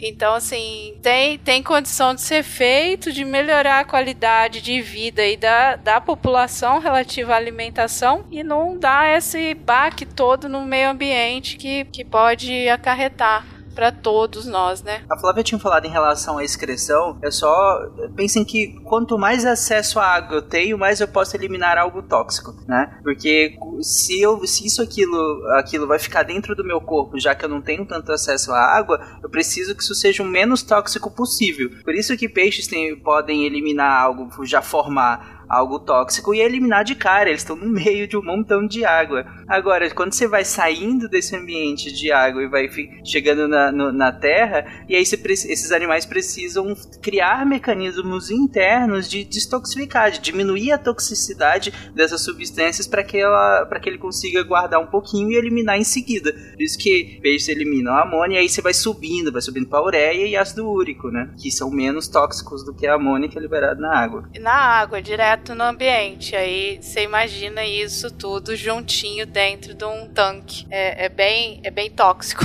mesmo um tanque de uma coisa que a gente vai consumir depois, né? Esse que é o, que é o negócio. Enfim. Pra finalizar só essa parte de fisiologia, é uma coisa que parece muito óbvia. Eu não sei se vocês já se depararam com isso, mas é uma coisa que parece muito óbvia. Eu já me deparei com muito do aula também. Eu sei que isso às vezes é dúvida. É que, gente, peixe, como a gente falou no cladograma, é que eles estão até próximos da gente. Até porque o que, que é peixe, né? Mas falando desses mais próximos aqui, eles têm coração, eles têm fígado, eles têm baço, eles eles têm estômago, eles têm intestino, uh, eles têm ovário, é, eles têm uh, bexiga, né? No caso, a bexiga urinária. Então, o peixe, ele é, é, Também tem a bexiga natatória, que é diferente, né? Que, que na verdade ela vai ajudar o peixe a sustentar na coluna d'água, né? É, exceto tubarões que não tem, acho que trufas. É, atum, atum também não tem. não, sim, também. Trufa já pensou. Mas atum não tem, nem tubarões, mas vários outros peixes têm a bexiga natatória que na verdade é um pouquinho, é como se fosse uma, uma vesícula de ar dentro dele para que ele consiga se sustentar melhor na coluna de água. Que é diferente da bexiga urinária, né? Que vai ter os excretas dele ali, que ele vai eliminar na água também. Então o peixe é um animal complexo, com, todos esses órgãos bonitinho ali. Inclusive os rins dele são lindos, uma cadeiazinha bem bonitinha. É muito bonito o rim. Eu, eu abri, eu fiz uma necrópsia de um pirarucu. O rim era tipo assim, acho que eram uns 40 centímetros de rim. Aham. Uhum. Era uma corda gigante. Eu falei, gente, que negócio é esse? Era o rim. Aí vai quase da, da, da nuca até a cauda de um pirarucu pequeno que, que eu fiz a, a necrópsia dele. E descobriu quem foi que matou, não? eu, eu descobri. Na, na verdade, sim. Abafa. O, o autor já, já, já tá respondendo pelos crimes. Ah, é, não, foi um vírus. Ah. Foi um vírus, parecia de par, parvovírus. Foi um negócio Tadinho. doido. Fa é, Caraca. Falar nisso, eu queria falar. Deixa eu falar só um minutinho. das zoonoses. Peixes passam mais de 50 tipos de zoonoses, sendo as principais uh, vermes, tá? E então assim, peixe cru tem que ter saber a procedência muito bem sabida, porque como eu falei anteriormente, não tem vermífugo liberado no Brasil para você dar pro peixe que é criado lá no cativeiro. Então esse cativeiro tem que estar tá assim, ó, bonitão, saudável, para você comer um peixe que não tenha verme que não passe para você. É, eu queria acrescentar antes de acabar esse cast. Não, eu já, eu já fiz é, trabalho no Pantanal que a gente pegava piranha e abria ela para fazer sexagem, tá? A quantidade de, de, de verme no músculo, na, na carne, gente, é, é, um, é um horror. Você visse isso, eu nunca mais comia peixe cru na vida. Mas, gente, calma, também não assustem as pessoas. Não, é para assustar sim. Fora ainda mais esse restaurante sushi aí ah, eu, eu só como comida natural, eu como peixe cru. Meu não, irmão, carne de não, caça, você né? não come... é... Esse tanto de cuidado é mais quando você, você compra direto o pescado, ele in natura, mas a grande parte das pessoas... Eu tô falando porque eu moro em Goiânia, gente. A gente tá um pouco distante de, de, de corpos d'água é né, né, robustos. E aqui a gente consome muito peixe congelado, né? Que vem industrializado. No supermercado a gente compra o peixe congelado e tudo mais. E não me batam quem tá falando, ah, eu vou para Paraguai. É bom, bom para você. Eu tô falando em Goiânia. Em Goiânia a gente come muito congelado, então o processo de congelamento já evita grande parte de, dessas, desses problemas, né, dessas zoonoses. E além disso, o processo de produção também é pré-congelamento, já que esses peixes vêm de, são industrializados, eles também garantem boas práticas, né? Então é, é, ele é relativamente seguro sim. Aliás, vocês em Goiânia deixam o peixe congelado em cima da mesa para ser o umidificador, né? Meu Deus, sério. é. Quem é, Flavinha? Continua, Flávia, desculpa. Nas fazendas aí de piscicultura, eles vão ter uh, o manejo deles, né, para evitar a disseminação dessas verminoses no peixe, porque é um prejuízo muito grande, igual o Werther estava falando É, se você pegar um animal solto no ambiente, vai estar tá cheio de verme e isso é, atrapalha o desenvolvimento e ninguém está produzindo carne que é um bicho com problema de desenvolvimento. Uh, então, assim, na piscicultura eles já trabalham de forma para prevenir a, a questão do congelamento, ela já reduz, igual o Tarek falou, bastante a, as condições aí de, de desenvolvimento dessas verminoses, né, de, de contaminação desse, dessa carne. E também aí o, o, o, preparo da carne. Se for cru, tem, tem que ter procedência. Você tem que realmente saber uhum. da onde está vindo, o que você está se alimentando. Porque além disso, além das verminoses, que são as mais comuns, zoonoses de peixe para o ser humano, tem, tem, tem os vírus, tem as bactérias. Então a gente tem que ter realmente cuidado com o consumo aí de, de peixe cru, principalmente. Beleza, mas eu acho que um ponto a colocar aqui, eu acho é, essencial, o que a, a, Flavinha e o Tarek complementou depois, falando sobre essa preocupação com relação à psicultura, né, e uma, uma, uma psicultura ruim, né, enfim, má, uma má gestão, né, na, na da sua criação e, e, e de, de, do seu entorno, mas é sempre bom também mencionar que há uma psicultura bem feita, há aquela, um trabalho bem, bem realizado, não é qualquer tipo de peixe peixe que vai estar tá infectado com seja lá o que, que tem na água, né? Enfim, é, é, é, é, essencial que a gente avise sobre os perigos, mas também é importante enfatizar que há uma, uma boa gestão por parte de grande parte do, dos produtores. Mas no final do dia, eu acho que esse tipo de, de aviso, né? De, principalmente para quem for consumir a carne crua, né? É realmente a, a procedência algo essencial. Então, principalmente vocês que consomem é, comida japonesa aqui, né? É, não somente, mas principalmente,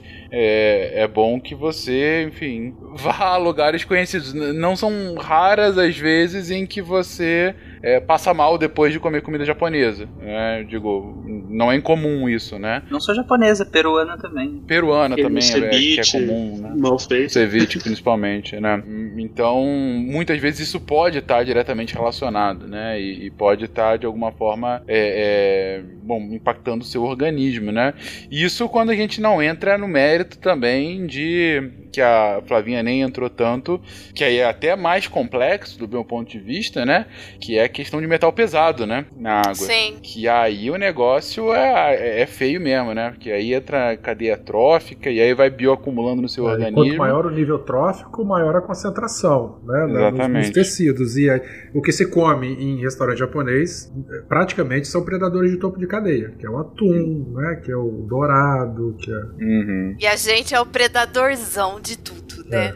É. exatamente. Não, é, exatamente. E, e, e, eu falo isso de metais pesados agora, principalmente uh, aí pra região do, do Werther, né? Que teve como consequência ah, da, de Mariana. Da, Mariana, né? Marianas, né? É. Principalmente, que aí teve uma, uma evasão de, de metais pesados muito grande. Não, e, e teoricamente ainda está tendo, né? Porque isso vai ser uma coisa crônica, porque a lama ela. Não, com certeza, exatamente. Rio. É um negócio que, é. que, que não vai vai ser facilmente tratado, né? Ainda que você tenha uma recomposição da biodiversidade depois da Mariana. Mas a liberação é vai ser crônica. É, é, é o, o termo da, da vez, né? É o novo normal, né, Verta? E, e o novo normal pós-Mariana em toda a bacia é de um acúmulo muito grande uh, de metais pesados uh, em todo o ecossistema, né? É. Também nos bichos, né? E isso acaba podendo vir a ter algum impacto em quem consome uh, os peixes peixes daquela região, né? E, e, e, o pior, como disse o Werther, é que é um problema crônico, não é um problema agudo. Você não vai comer, e, sei lá, ter um piriri no dia seguinte. Metal pesado é um negócio que vai bioacumulando no seu organismo. Você não, não,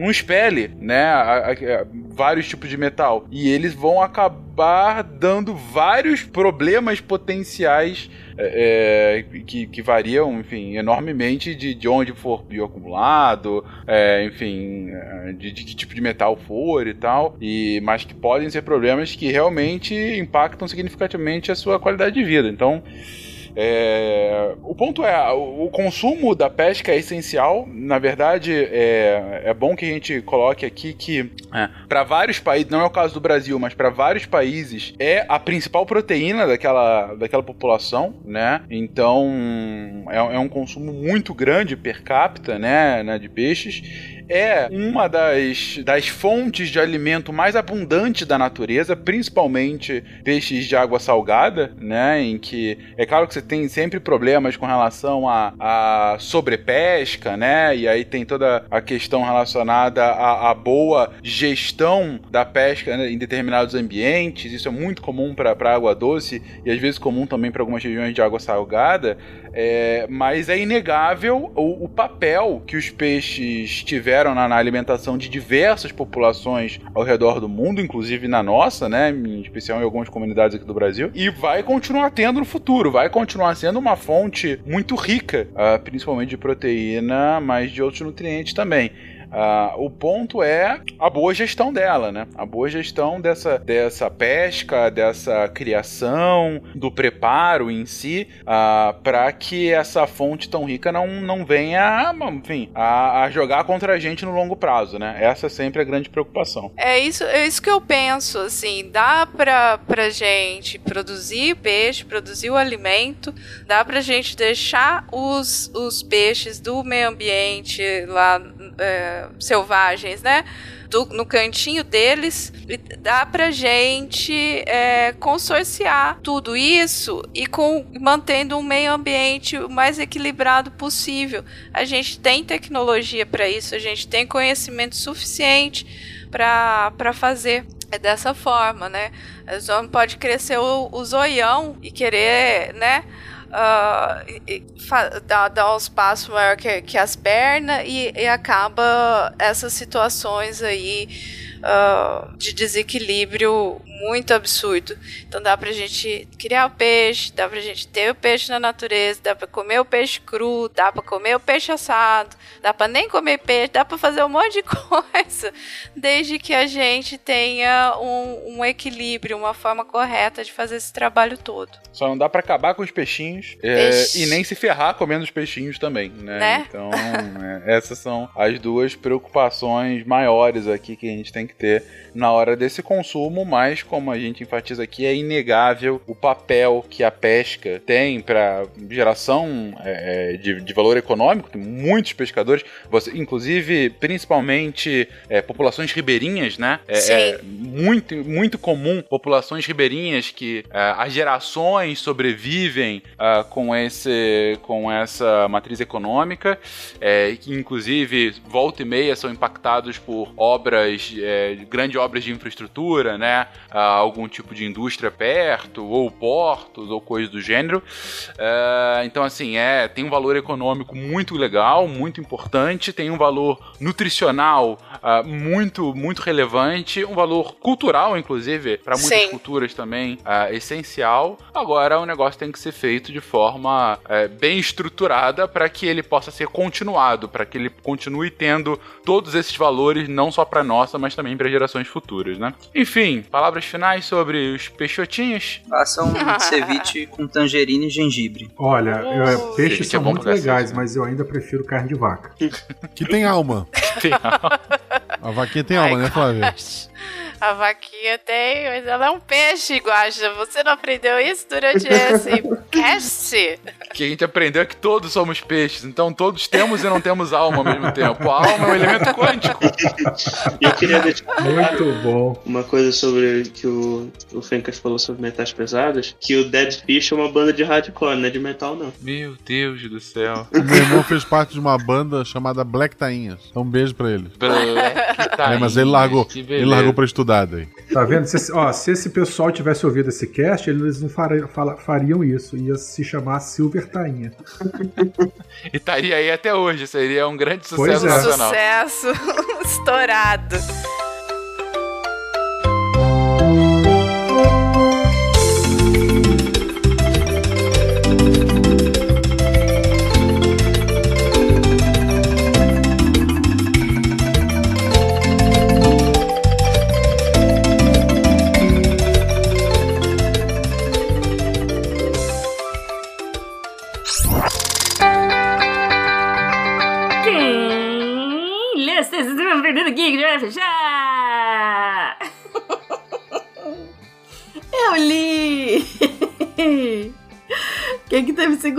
Anime? Segunda teve texto de um novo redator, o Gustavo Cretino. E assim, oh, oh, vamos deixar claro aqui para as pessoas. o Gustavo pediu. Porque o apelido dele é Cretino. A gente não tá xingando ninguém, não, viu? Qual que é o texto do Gustavo? Zoológicas, centros de pesquisa e conservação ou máquinas de lucrar às custas de sofrimento animal, parte 1. Gente, o Gustavo é muito legal. Esse é o primeiro texto dele, mas vocês vão adorar. Segunda-feira saiu esse. Terça teve texto do Rafael Vendas, construção de um telescópio amador escolhendo o modelo. Rafael está propondo aqui uma série de textos sobre como construir um telescópio amador. E, gente, eu já tô apaixonada. Apaixonada. Nimin, quer falar de quarta? Quarta-feira teve texto do Antônio Lucas. Saúde Universal e Democracia. A melhor dupla. Ele vai falar assim, né, do SUS e de como que não ter SUS é ruim. E é isso. é, gente, tá muito, muito, muito bom. Um, quarta foi isso. Quinta, quinta teve texto da lindinha, maravilhosa, maravilhinda Isabela Simeão. Ela vai falar sobre pegada hídrica. Você já ouviu falar? Cara, a gente não tem ideia do que a gente deixa por aí, né? Do, do da quantidade de água que a gente usa, enfim. O texto tá genial. Genial, como sempre. E sexta eu vou falar porque assim, a Deb, ela, ela, ela, assim, ela gosta muito dessa redatora. Ela fala assim, um monte de coisa boa, tá, lá, lá, e aí fica parecendo puxar saquismo e tal. Mas a Renata Lacerda escreveu na sexta-feira aí de vocês, agora saindo aí fresquinho, Voto consciente! E é um texto muito importante, porque vai ter eleições agora esse final de semana, né? E aí, então, assim, lê o texto da Renata antes de votar, porque é muito bom. É muito bom. é isso, gente. Todos esses textos você encontra em www.deviante.com.br. Se você também tem interesse em se tornar um redator deviante, é só mandar e-mail para contato.sicast.com.br. Aqui é a Debbie Cabral, editora do portal Apagando a Luz da Torre Deviante. E anime! Este programa foi produzido por Mentes Deviantes. deviante.com.br Este programa foi editado por Tapcast. Edições e produções de podcast.